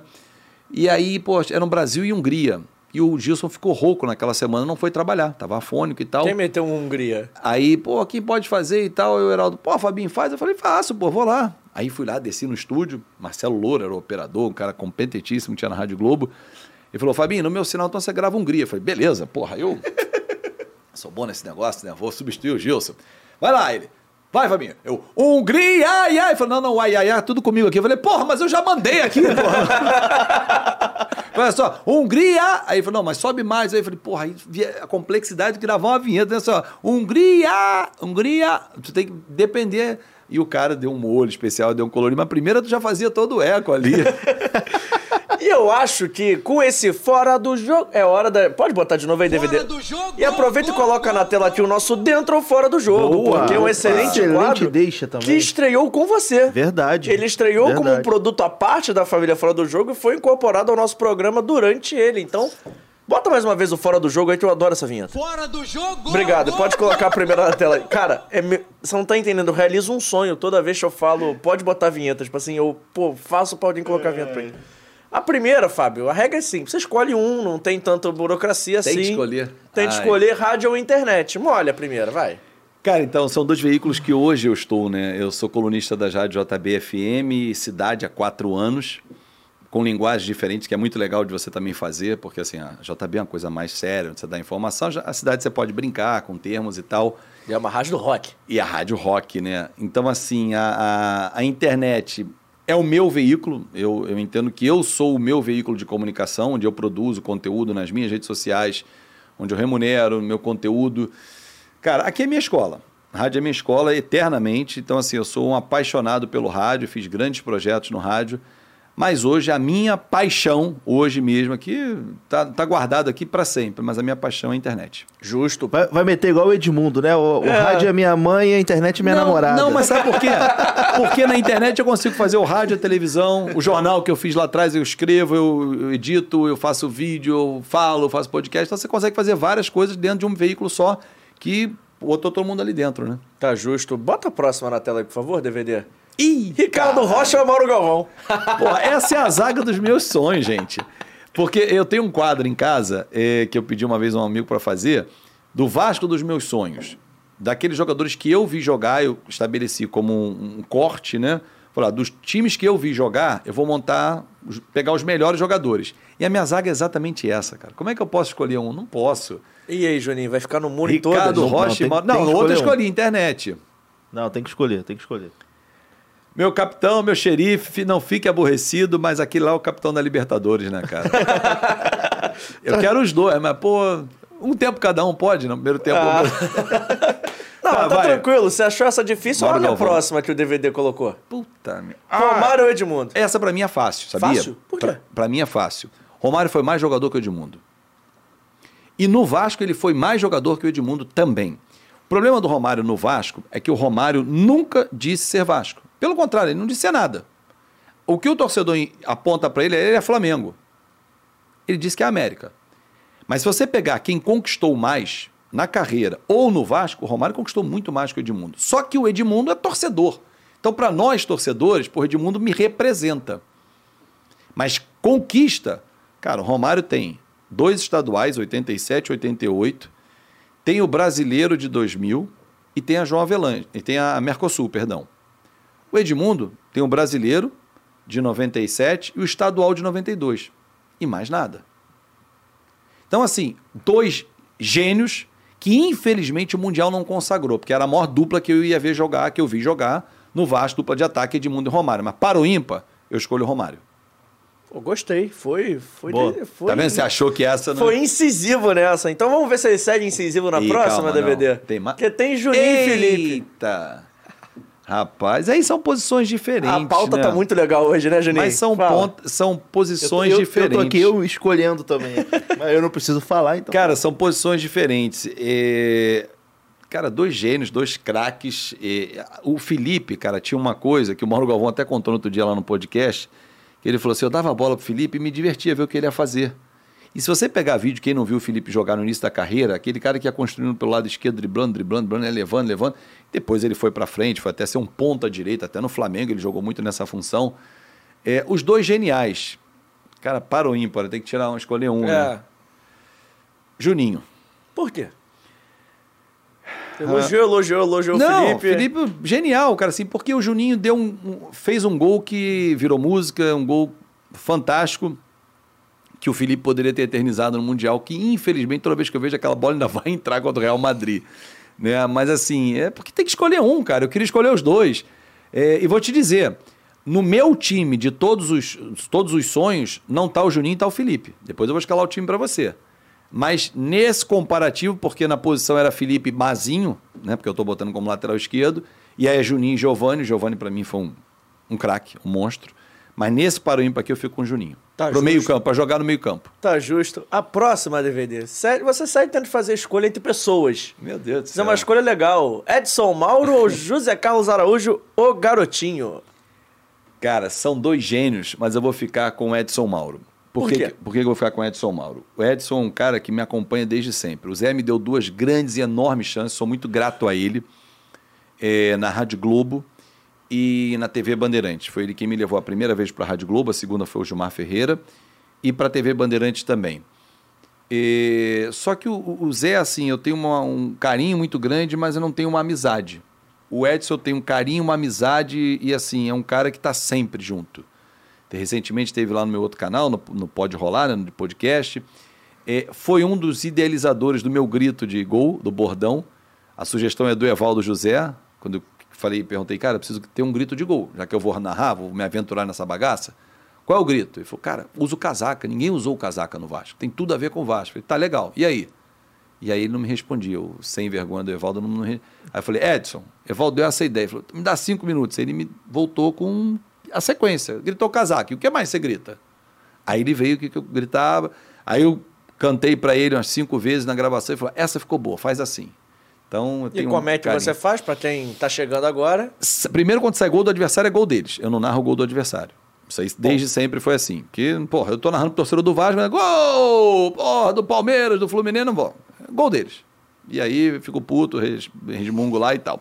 Mas quando sai gol do Vasco, porra, quinteiro, de cabeça, casaca! Casaca, casaca, casaca! É gol do Vasco! Gol! Aí vou embora e aí vou falando algumas outras coisas, tal, pega lá dentro e tal, agora Vasco uma casaca, casaca, casaca três vezes e vai embora pro, pro grito de gol. Só que muitas das vezes eu já me peguei depois ouvindo e falei assim, caraca, a emoção do gol tá tão forte do casaca que tá faltando ar no gol. Aí tu vai tentando esticar, fala assim, porra, preciso de mais um pouquinho de gol, aqui tá faltando. Mas enfim, a ideia foi do, do, do grande Edson Mauro, que é um cara muito antenado nas narrações. Dois geniais. Para mim, o maior narrador que eu vi é o Zé Carlos Araújo. Mas no Paro Ímpar, pela amizade, eu vou ficar com o Edson Mauro. A gente recebeu o Edson aqui no nosso primeiro episódio e a gente comentou, gentleman. a gente comentou sobre isso. Além dele ser um gentleman, de ser um cara fora de série, ele comentou sobre como é que ele se atualiza tudo mais. Vale a pena você conferir a resenha completa no canal, mas, cara, E detalhe, são dois caras. O Zé é um pouco mais velho, o Zé tá com 81 para 82 anos. Não, ele fez 82 esse ano, ele é de 40. O Edson, 70 e pouco. Cara, os caras estão narrando. Quem não acompanha, quem.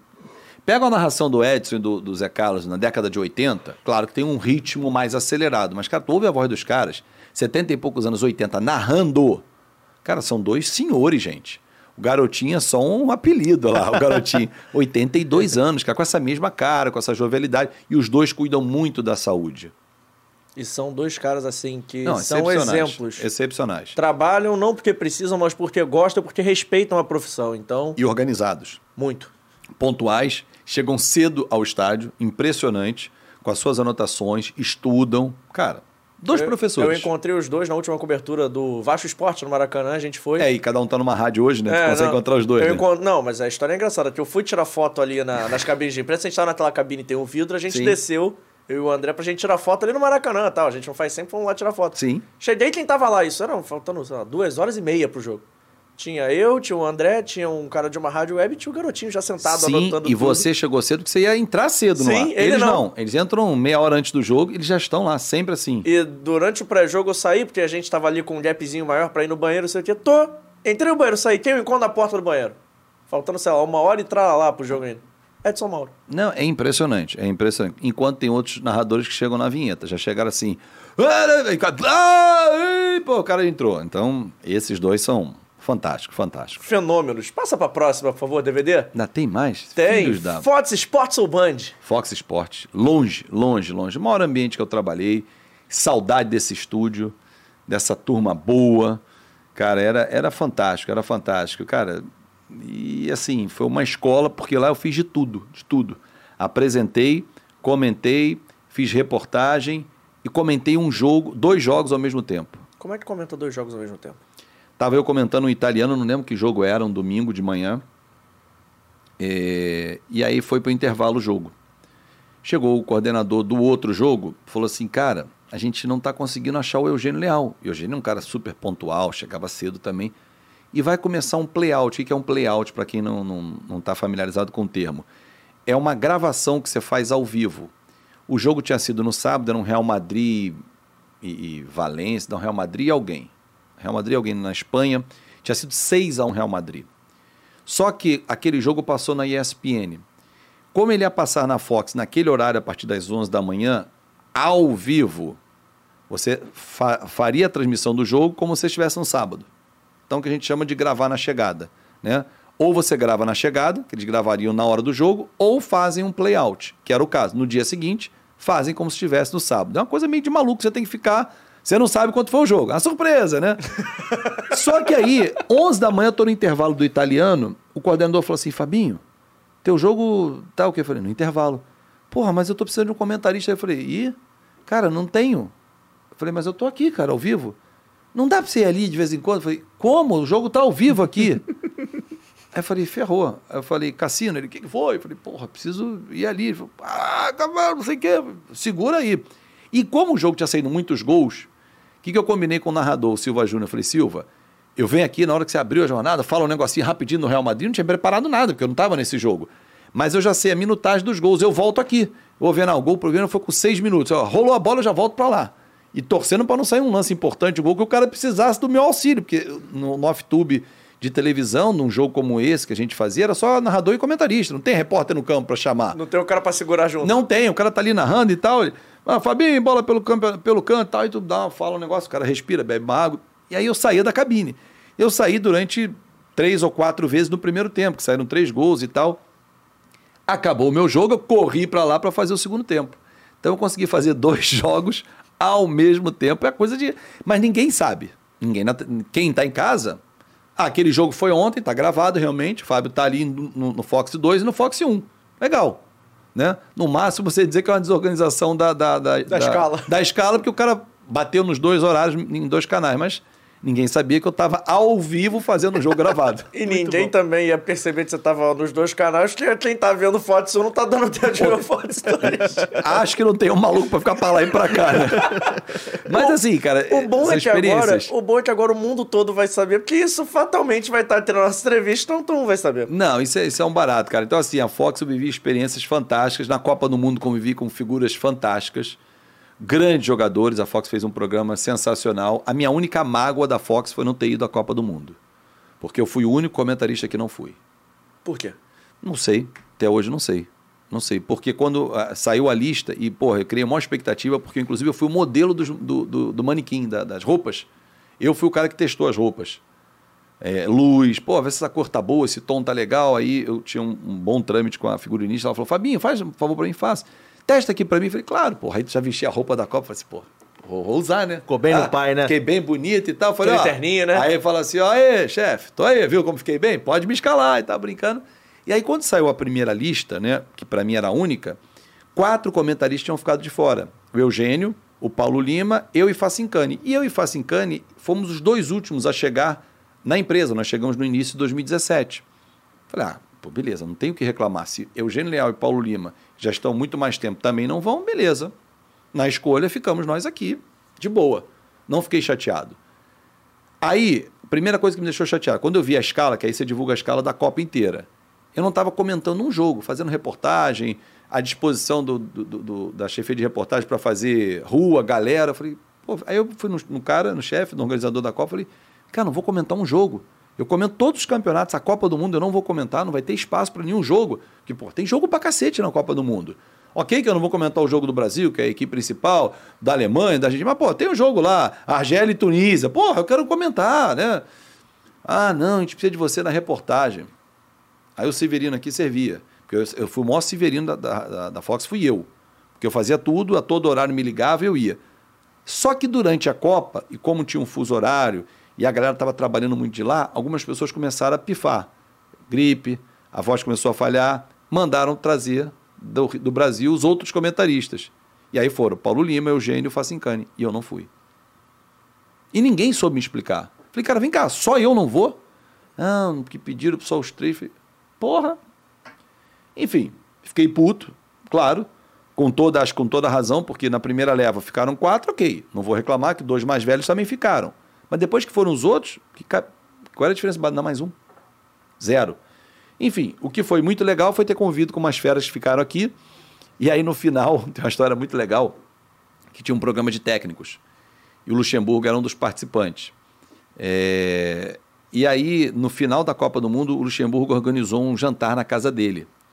E o Luxemburgo tinha uma história comigo em 2012, quando ele trabalhava no Fluminense, 12 ou 13, não sei se foi 12 ou 13, agora não me recordo. É, ele, técnico do Fluminense, foi 13. 13, 12 o Fluminense foi campeão. Ele, num pós-jogo, ele irritado, o Fluminense perdendo muito, aquele da portuguesa, aquele da portuguesa, do Flamengo, uhum. ele, muito palavrão no final do jogo. Ah, porque, poxa, já merda esse jogo, não sei o quê, porra, não sei o quê. Aí eu, na Rádio Globo, eu tava ancorando o, o o balanço final. Falei, não, corta o Luxemburgo, corta, corta, corta. Não, não vai ficar falando palavrão aqui, não. 11 e meia da noite. Desculpa você, ouvinte, não vai ficar ouvindo os chiliques do Luxemburgo. Corta ele, pode cortar. E alguém contou pro Luxemburgo. Porra, o cara da Rádio Globo te cortou no ar, não sei o quê. Pô, tu estava dando chilique, falando palavrão e tal. E ele reclamou com o assessor dele e tal. Aí o Perro que cobria Fluminense falou, pô, o Luxemburgo tá puto contigo. Eu falei, por quê? ele soube que você cortou ele no ar. Eu falei, corto de novo se continuar falando palavrão, pô, é forma educada de, de, falar. Você pode soltar um outro palavrão, mas só palavrão? Pô, não. Passou. Em 2014 eu estava no Terra, me pediram para fazer um especial com ele. Eu liguei para o assessor dele, à época, o Marcos Tinoco, falei, Tinoquinho, ele vai me dar entrevista? Ele falou, putz, pior que ele conta essa história que tem um cara na Rádio Globo e ele sabe que é você. Falei, então pergunta a ele se ele vai me dar entrevista. Aí ele falou, não, Fabinho, se ele topou, eu não vou falar nada não. Vai lá e fiz a entrevista, foi ótima e tal. Passou um tempo, 2018, eu vou voltar na Copa. Ele faz esse jantar no final do, do, da Copa e me convida. A gente nunca toquei no assunto com ele lá na, na, na, na Fox. Aí eu falei pra minha mulher, falei, pô, a gente tá batendo um papo sempre muito legal lá na Fox. Falei, quando eu chegar, eu vou dar uma sacaneada ali na casa dele. Cheguei, aí ele veio, recebeu, falando que era para levar a esposa, todo mundo foi com as suas esposas. Tem uma foto muito legal que minha, minha esposa tirou, minha esposa é Grêmio, que lá estava o Elanozinho, é, Paulo Nunes, Luxemburgo. Tinha mais dois jogadores que jogaram no, no Grêmio também. Todo mundo do Grêmio, que estava na Copa do Mundo com a gente, tirou foto lá com ele. Aí ele, quando eu abracei ele, que eu falei, pô, Luxemburgo, muito obrigado por ter convidado. Tá bom, achava cheio aqui, achando do nosso projeto e tal. Eu falei, você só não esperava que tivesse na tua casa o cara que cortou você na Rádio Globo. Seu filho da puta, foi você! Falei, pô, cara, mas porra, vamos, vamos jantar que é melhor. Paga esse jantar aí, porra.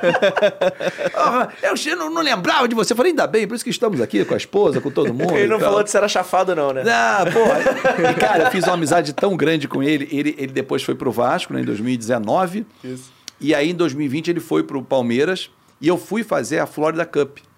Pela, aí foi um projeto que eu, que eu falei, ah, vou cobrir pela, pela minha rede social, sair de férias na TV, vou viajar com a família e tal, vou botar todas as informações ali, usar meu Instagram para isso. Comercializei, foi muito legal. E ele era o técnico do Palmeiras, que ele sai do Vasco e vai para o Palmeiras. E eu levei, por exemplo, um dos meus patrocinadores, mandava um, um headphone para presentear o melhor em campo e tal, e outros para presentear outras pessoas da competição. E eu acionei ele, falei, pô, Luxemburgo, eu queria fazer uma entrevista contigo. Pô, vem aqui no hotel e tal. E me recebeu lá no hotel do Palmeiras. Então, assim, foi é uma amizade muito grande que eu tenho com ele. Mas eu cortei na Rádio Globo. Bota a próxima aí, por favor, DVD. Ainda tem mais? Tem um monte. Tem... Ih, cacete! Pode rolar o fanático vascaíno. Ah, papai. Cara, o fanático vascaíno ganha pão da casa, né, cara? é quem traz o sustento para a família.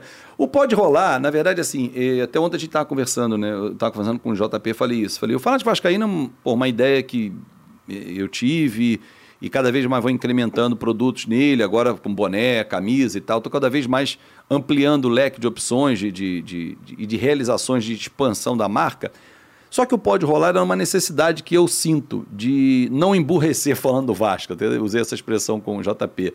Porque eu, durante muitos anos, fiz programas de entrevistas. Na própria MPB, eu tinha um, um, um quadro chamado Camarote do Samba, em que eu entrevistava várias personalidades do mundo do samba, do mundo esportivo, do, do mundo do entretenimento. E eu sinto falta disso. E, por exemplo, tem uma entrevista que eu queria muito fazer no canal e que eu fiz lá no Pode Rolar, mas que se eu levasse no Fanático Vascaíno, acho que as pessoas não aceitariam e eu levei no Pode Rolar, que foi o presidente Eduardo Bandeira de Melo. Porque eu acho que ele é um cara que tinha muito a acrescentar para que o torcedor vascaíno entendesse como foi o processo de seis anos do Flamengo para que chegasse onde está hoje. Mas se eu levasse ele, eu acho que a ofensa seria tão grande no- chat que eu falei, cara, não vou expor o convidado a isso. Mas não pode rolar, pode rolar esse tipo de entrevista. Então ali eu levo, como levei ele como ex-presidente do Flamengo para falar sobre isso, levei o Sandro Rocha, que é um ator, para falar da área cênica, eh, músicos, o Evaldo José da comunicação, o Edson Mauro. Então ali eu pode rolar muita entrevista, muitos assuntos ali podem rolar. Então hoje o meu carinho maior, a minha dedicação é no Fanático Vascaíno, que é o dia a dia, produção de três vídeos diariamente, de segunda a sexta. Mas o Pode Rolar é um filho que eu estou cuidando, estou alimentando nesse ano aqui para ver o que, que ele vai, o que, que pode rolar mais para frente. Tá justo. A próxima, por favor. Mais? Tem mais? Filhos da- Rádio Globo JBFM. Ah, Vocês só querem me fuder, né, cara? Desculpa aí o francês, A mas gente ama. E eu tenho certeza disso. Cara, a Rádio Globo foi a maior rádio que eu trabalhei. Mas assim, é, é totalmente diferente do que eu faço hoje na JBFM. A JBFM é minha casa há quatro anos. Uma marca, porra, fantástica, líder de mercado há mais de 20 anos no segmento adulto. E que entrou o esporte ali. Né? Já vinha lá atrás com o Bruno Rodrigues. Depois o PVC também teve essa coluna. E me convidaram para fazer essa coluna. Cara, mas assim, é um trabalho totalmente diferente do que eu faço. Porque eu não vou quase à rádio. A Rádio Globo eu ia diariamente. Eu tive na Rádio Globo o meu crescimento profissional, o meu reconhecimento. Eh, eu lá vivi a experiência de ser chefe de reportagem, de redação, no caso. E a JB eu sou um colunista. Então, assim, eh, são, eu não consigo escolher essas, eu vou ficar em cima do muro. É minha, as minhas duas casas, mas aqui foi onde eu fui formado. A minha formação é aqui. Apesar de ter feito um ano na Rádio Tupi anterior, mas a minha formação profissional está toda aqui na Rádio Globo. Então, essa ele ficou no X. E eu vivi, é um empate. Eu vivi na Rádio Globo, assim, uma experiência fantástica para mim de uma, uma- a última grande é, é, equipe da Rádio Globo. E hoje na JB, cara, assim, eu brinquei até com o dono da, da rádio. Eu falei para ele, cara, que você não saiba, mas não me dá trabalho nenhum fazer a coluna. Porque pelo improviso, pelo dia a dia, pelo conhecimento do tema, eu daqui a pouco vou sair daqui e vou fazer, cara, dois minutos de coluna pelo telefone. E eu mando, quer dizer, a praticidade do digital, né, da forma online que você, Você faz. grava no gravador do iPhone e manda. Tanto que uma vez o operador falou assim para mim, Fábio, qual é o microfone que você usa para gravar? Falei, puta merda. falei, o que, que eu vou responder pro cara? Que eu não sei se tá bom ou tá ruim. Eu falei assim, mas por quê? Eu falei, vou testar, tá, ver o que, que vem de volta. Ele falou, não, cara, o som tá muito bom. Eu falei, uff. falei, cara, eu faço o seguinte, qual é o meu macete? Por exemplo, se eu fizer aqui de frente para a nossa parede acústica, eu vou ter um som falando para lá, mas eu tenho os lados. Então o que, que eu faço? Eu abro o meu armário de roupa, aqui, pego um travesseiro aqui, seguro meu celular aqui, aqui estão as roupas, e falo. Então eu crio uma acústica em que o som bate na roupa ou bate aqui. Então ele morre ali. Não- se eu gravar ele aqui no ambientão, ele vai pegar um ambiente, ele não vai ficar tão é, é, é, grave, ele vai ficar mais metalizado. Quando você fala para frente de espumas, que é o caso de um travesseiro, ou de roupas que compõem esse cenário que abafam o som, ele te dá uma qualidade maior. Então eu falei para ele, cara, é, esse é o meu segredo. Ele falou, pô, que tá muito bom. Eu falei, ufa, que bom. Então é assim que eu faço. e aí eu gravo à noite, por exemplo, agora de tarde, a coluna vai ao ar 5h50 da tarde. Até 5h15 eu tenho que mandar, dois minutinhos, e à noite eu gravo a JB e a cidade. E as pessoas não sabem que está gravado, isso que é mó barato. Um amigo meu no outro dia falou, cara, é gravado? Eu falei, é. Eu achava que era ao vivo, sim, porque você faz aquela interatividade, você não sai falando. Você fala, você já deixou uma pergunta para a locutora te chamar. E aí, hoje deu Mengão e festa? Ih, que festa foi, hein? Bom dia para você também e tal, não sei o quê. E aí, B, e o Fluminense domingo? Tá, sábado, tá pronto? Ah, vai lá. Entendi, boa. Porque aí ele também já ouve, ele já sabe onde ele tem que entrar com os cacos ali. Aí parece que você está conversando com a pessoa, o que não dá para fazer ao vivo pela, pela logística das rádios. Entendi. Vamos pra penúltima. Juro que é a penúltima. Fica Essa é mole. É o Vasco Eita. de 97 contra o Vasco de 2000. Eita, rapaz. E difícil, hein, cara? Eu vou ficar com 97. Esse time de 97 foi o, o que deu início a chegar no 2000, né, cara? Porque o time de 96, ele é um time em reconstrução. Quando o Ramon vem, o Edmundo volta. E aí, em 97, vem esse cara aqui, que é o Mauro Galvão, que eu escolhi ainda há pouco. É, vem o Nasa, vem o Odivan, vem o Valber. Cara, são jogadores já cascudos. Vem o Evair, que encaixam muito bem. Tanto que saem dois principais jogadores, como Edmundo e Evair, e falam assim, e agora? Pô, vem Donizete e Luizão. Aconteceu nada, mudou nada. Pelo contrário, o título mais importante do Vasco, quem são os caras do título, Donizete e Luizão, que jogaram demais a Libertadores. É, e aí depois, cara, 99, um ano que a gente conquistou pouco, só o Rio São Paulo, mas depois de 2000, um ano fantástico. Aquele cara que tá agachado ali com a braçadeira de capitão Romário, com o Juninho jogando demais, com a virada histórica, a maior virada para mim do futebol mundial é Vasco e Palmeiras, sem, sem clubismo, porque você está perdendo 3 a 0 uma final de título intercontinental é, na, casa, do adversário. E as pessoas esquecem que o Vasco está perdendo 3 a 1 até o Júnior Bano ser expulso. Então ele joga com um a menos, com 3 a 1 O árbitro Márcio Rezende de Freitas foi peitudo, dá dois pênaltis pro Vasco na casa do adversário. E se você começar com qualquer jogador do Palmeiras, ninguém, ninguém achou que ia acontecer nada diferente a não ser o título. E aquele time do Palmeiras era feio pra cacete pra ganhar do Vasco. Você pega a escalação e fala assim, porra, não podia ter ganho do Vasco É. time. O time do Vasco era espetacular. Mas afetivamente, por ter dado início a todo esse processo, eu fico com 97. Tá justo. E a última, essa é mole. Depois que já respondeu isso tudo, Tijuca ou Barra? Ai, cara. Então, aqui eu morei, vamos lá, 22 anos da minha vida. Essa você me deu inspiração ontem, obrigado. Não é? a, a Barra da Tijuca é, é o sonho de consumo de quem mora na Tijuca, né? E para. Porque eu vim Olha sempre. que tu vai arrumar um problema, hein? Galera da Tijuca. Vão te cancelar. Não vão, não, porque Gosta todos muito eles... da Tijuca. Não, sim, mas todos vêm à praia na Barra da Tijuca, ficavam muito. Era um ponte da, Ba- do, do Tijucano ficar em frente ao Beton. Né? Eu sempre vim muito pra Barra, fiquei em frente ao Barra Bela, que eu jogava ali vôlei com a galera, uma turma boa que eu tinha ali. Mas depois que, a, que o quebra-mar ali foi invadido com a onda, que a- acabou a nossa rede ali, aí cada um dissipou. Mas enfim, cara, eu hoje, onde eu moro, ali é Barra, é Jacarepaguá, eu moro num, num- num conceito de bairro né, que tem ali perto, e, eu vim morar muito conta da Fox. Porque eu na, na Tijuca, para trabalhar na Fox, que era exatamente no fim da Praia da Barra, ia ser uma logística terrível. Eu ia acabar morando na Fox. Não que eu não tenha quase morado lá, mas a proximidade de 15 minutos eu estar em casa, eu, aí a qualidade de vida. Então eu pude vir para cá pela qualidade de vida, porque se eu tivesse que atravessar da Barra para Tijuca, digamos, eu fazia o Bom Dia Fox. Aí muitas vezes voltava para o expediente. Bom Dia Fox acabava meio-dia, o expediente começava às 5 e meia. Se eu saísse meio-dia da Fox e fosse para Tijuca, no mínimo, ia levar uma hora de carro. Na Pum. hora de você chegasse em casa, já tava na hora de voltar. Almoçou, voltou, tinha que chegar às 4 e meia. Não, fazia sentido. Tu ia ficar. Aí você ia ficar de 7 da manhã a 8 da noite na TV. Aí você, não- aí você não ia se sentir bem. Tu ia ficar naquele, aquelas 5 horas entre um programa e outro, você ia fazer o quê? Nada. Aí ia ser improdutivo. Aí dava para ir em casa, para voltar. Como deu várias vezes para chegar em casa, ter que voltar urgente para a Fox, por morar perto também. E muitas das vezes eu saí da Fox uma da manhã, uma e meia.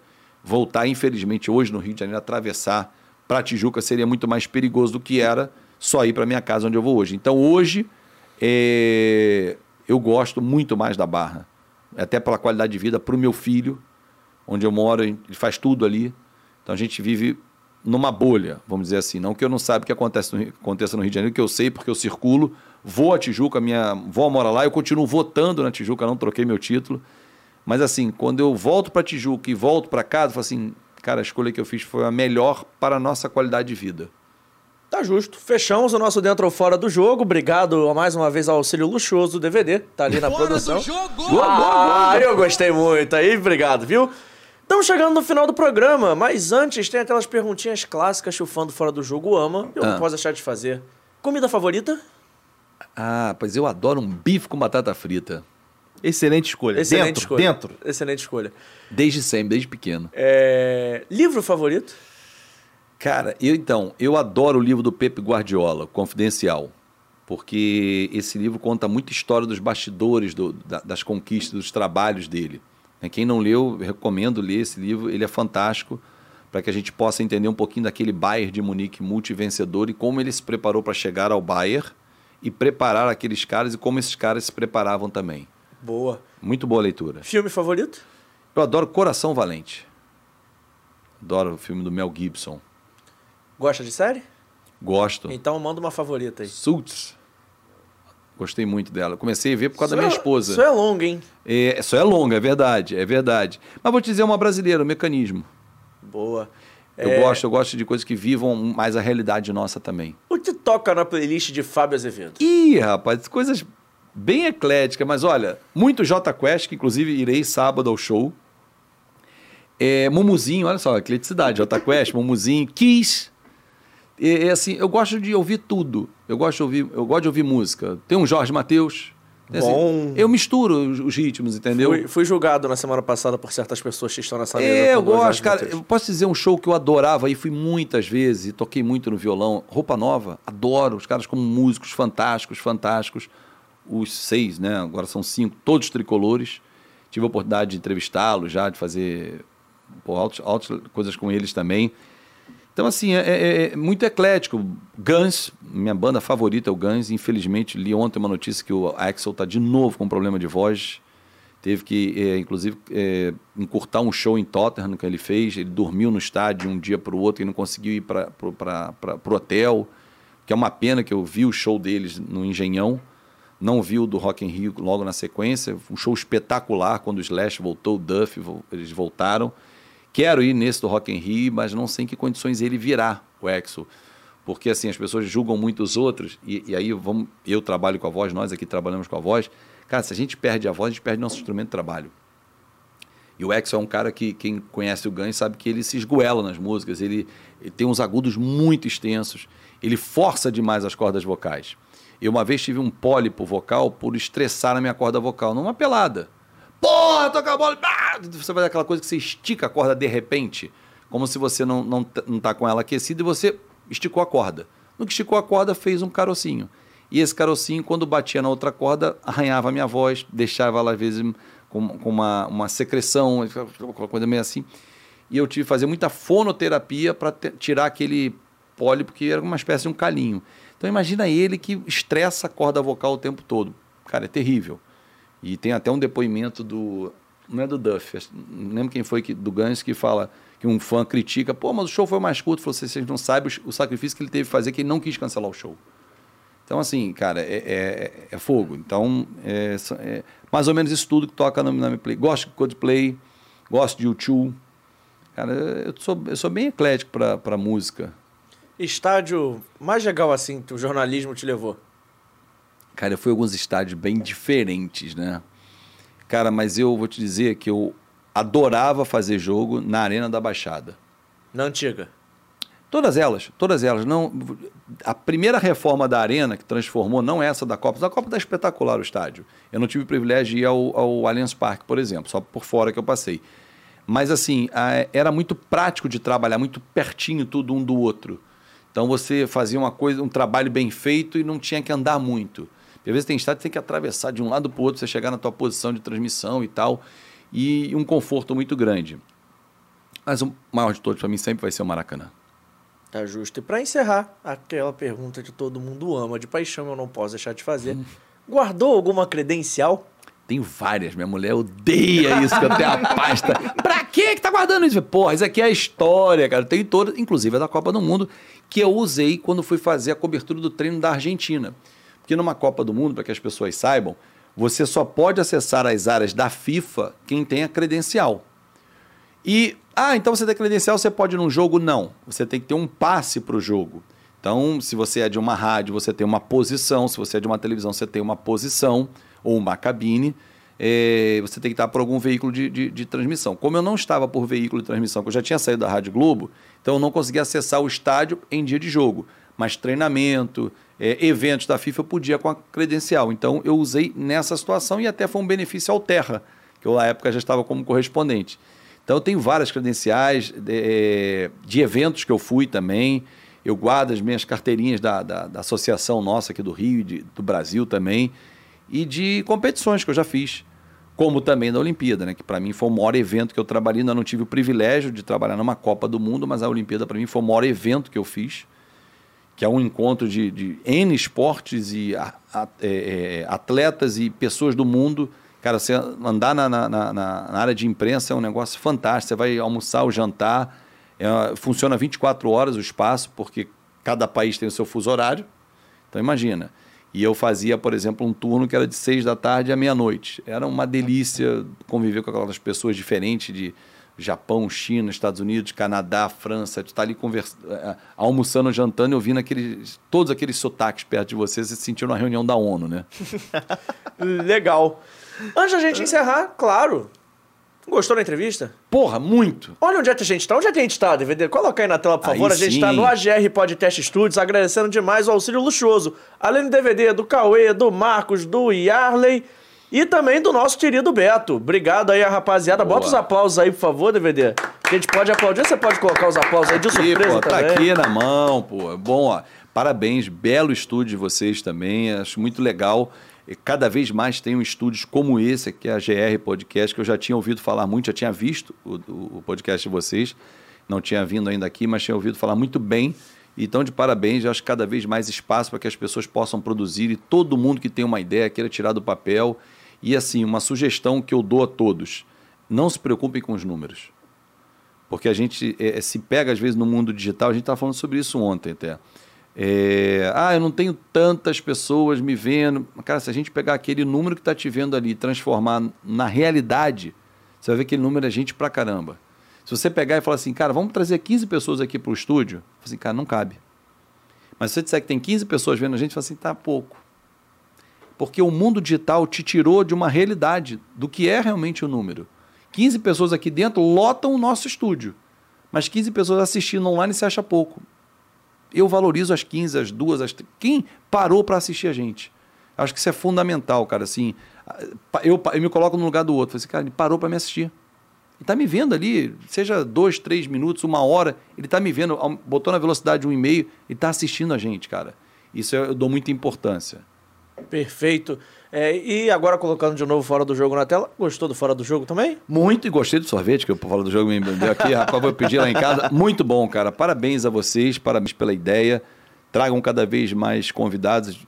Diversifiquem mesmo. Pode cara, é mandar muito os legal. amigos. Se a gente falar assim, Fábio, tem um amigo seu, você pode. Você fala pro seu amigo vir aqui, eu falo. Claro que sim, ah, pô. então ótimo. Só não trago ele junto, porque senão eu vou querer mais sorvete. Ah, aí vai não, dar mas o, prejuízo. o sorvetinho tem toda semana, pode vir que você, você já que é bom, de casa. cara, que bom. Parabéns. Antes da gente encerrar de vez, Fábio, Ah. pra galera que é fã do Fora do Jogo, acabou que te conheceu agora, ou pra galera que te conhece, mas quer te achar em outras redes sociais, canal, rede social, faça aí o seu momento. Então, cara, nas redes sociais muito fácil. Fábio Azevedo TV, em todas elas você vai me achar.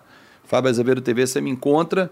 É, no YouTube eu tenho dois canais, como a gente falou ainda há pouco aqui, o Fanático Vascaíno, que é o carro-chefe, o que paga os boletos da casa e a pensão também.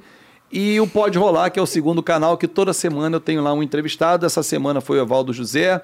Na semana anterior eu levei um amigo, Ian Yuri, que é um empreendedor, tem um curso de inglês, um cara que veio de Duque de Caxias e um vitorioso, o cara morou fora, tá- trouxe essa ideia de um conceito de curso de idiomas diferente, totalmente online.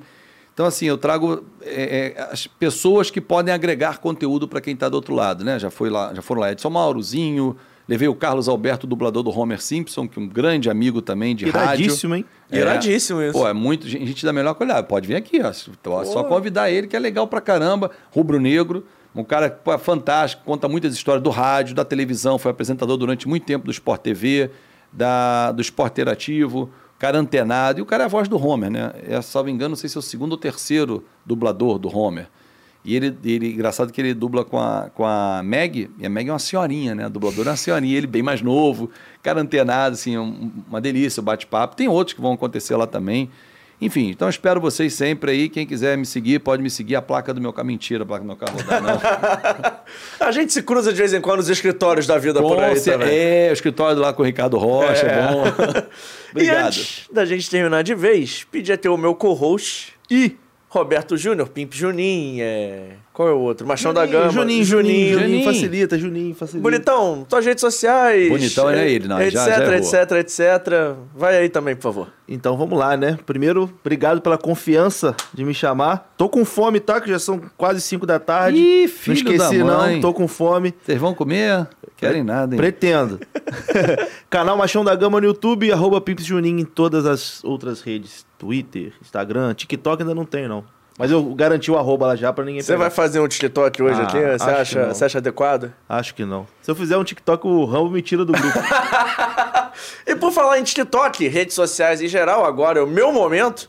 Estamos no Fora do Jogo Cast, no TikTok, no Twitter, no Instagram. Vale a pena você ir lá curtir. Tem até vídeo da gente dançando, rapaz. Você que não curtiu Que ainda. fase, hein? É, que momento, é um momento Tem isso, maravilhoso. É. mas é legal, recomendo. Você pode seguir a gente, curta também minhas redes sociais, eu sou arroba JPescofano no Twitter e no Instagram. No TikTok eu tô lá, mas não posto nada. Enfim, mas você principalmente tem que curtir o Fora do Jogo. Você está no Fora do Jogo Podcast, se inscreve no canal, ativa o sininho da notificação, deixa o seu like. Você que chegou aqui através do Fábio Azevedo, vim Boa. pelo Fábio Azevedo. Agradecendo demais aos nossos parceiros, a Sagrado Salgaderia, o Vitale Gelatos e por fim, mas não menos importante, curta também o nosso canal de corte. Se inscreve lá, o nome, o nome é criativo, tá? Deixa eu tentar adivinhar. Cortes do fora do jogo? Não, é melhor que esse, é Cortes Fora do Jogo Oficial. Boa. É um nome maravilhoso, nome criativo, Boa. Boa. um show de criatividade. Eu sou o JP Escofano, estive com o Pinto Junin e o Fábio Azevedo. E esse foi o nosso Fora do Jogo 25. Mas antes da gente terminar, tem que ter ele. Eu vi que a música tá alta, baixa a música. Eu adoro esse efeito sonoro. Segunda-feira a gente volta com mais um convidado muito especial. Agradecendo demais a minha equipe técnica, Vitor Vita, a Bruna Bertoletti e aos meus parceiros de canal, Emerson Rocha e Mari Barata. A gente vai ficando por aqui, mas segunda tem muito mais. Beijão!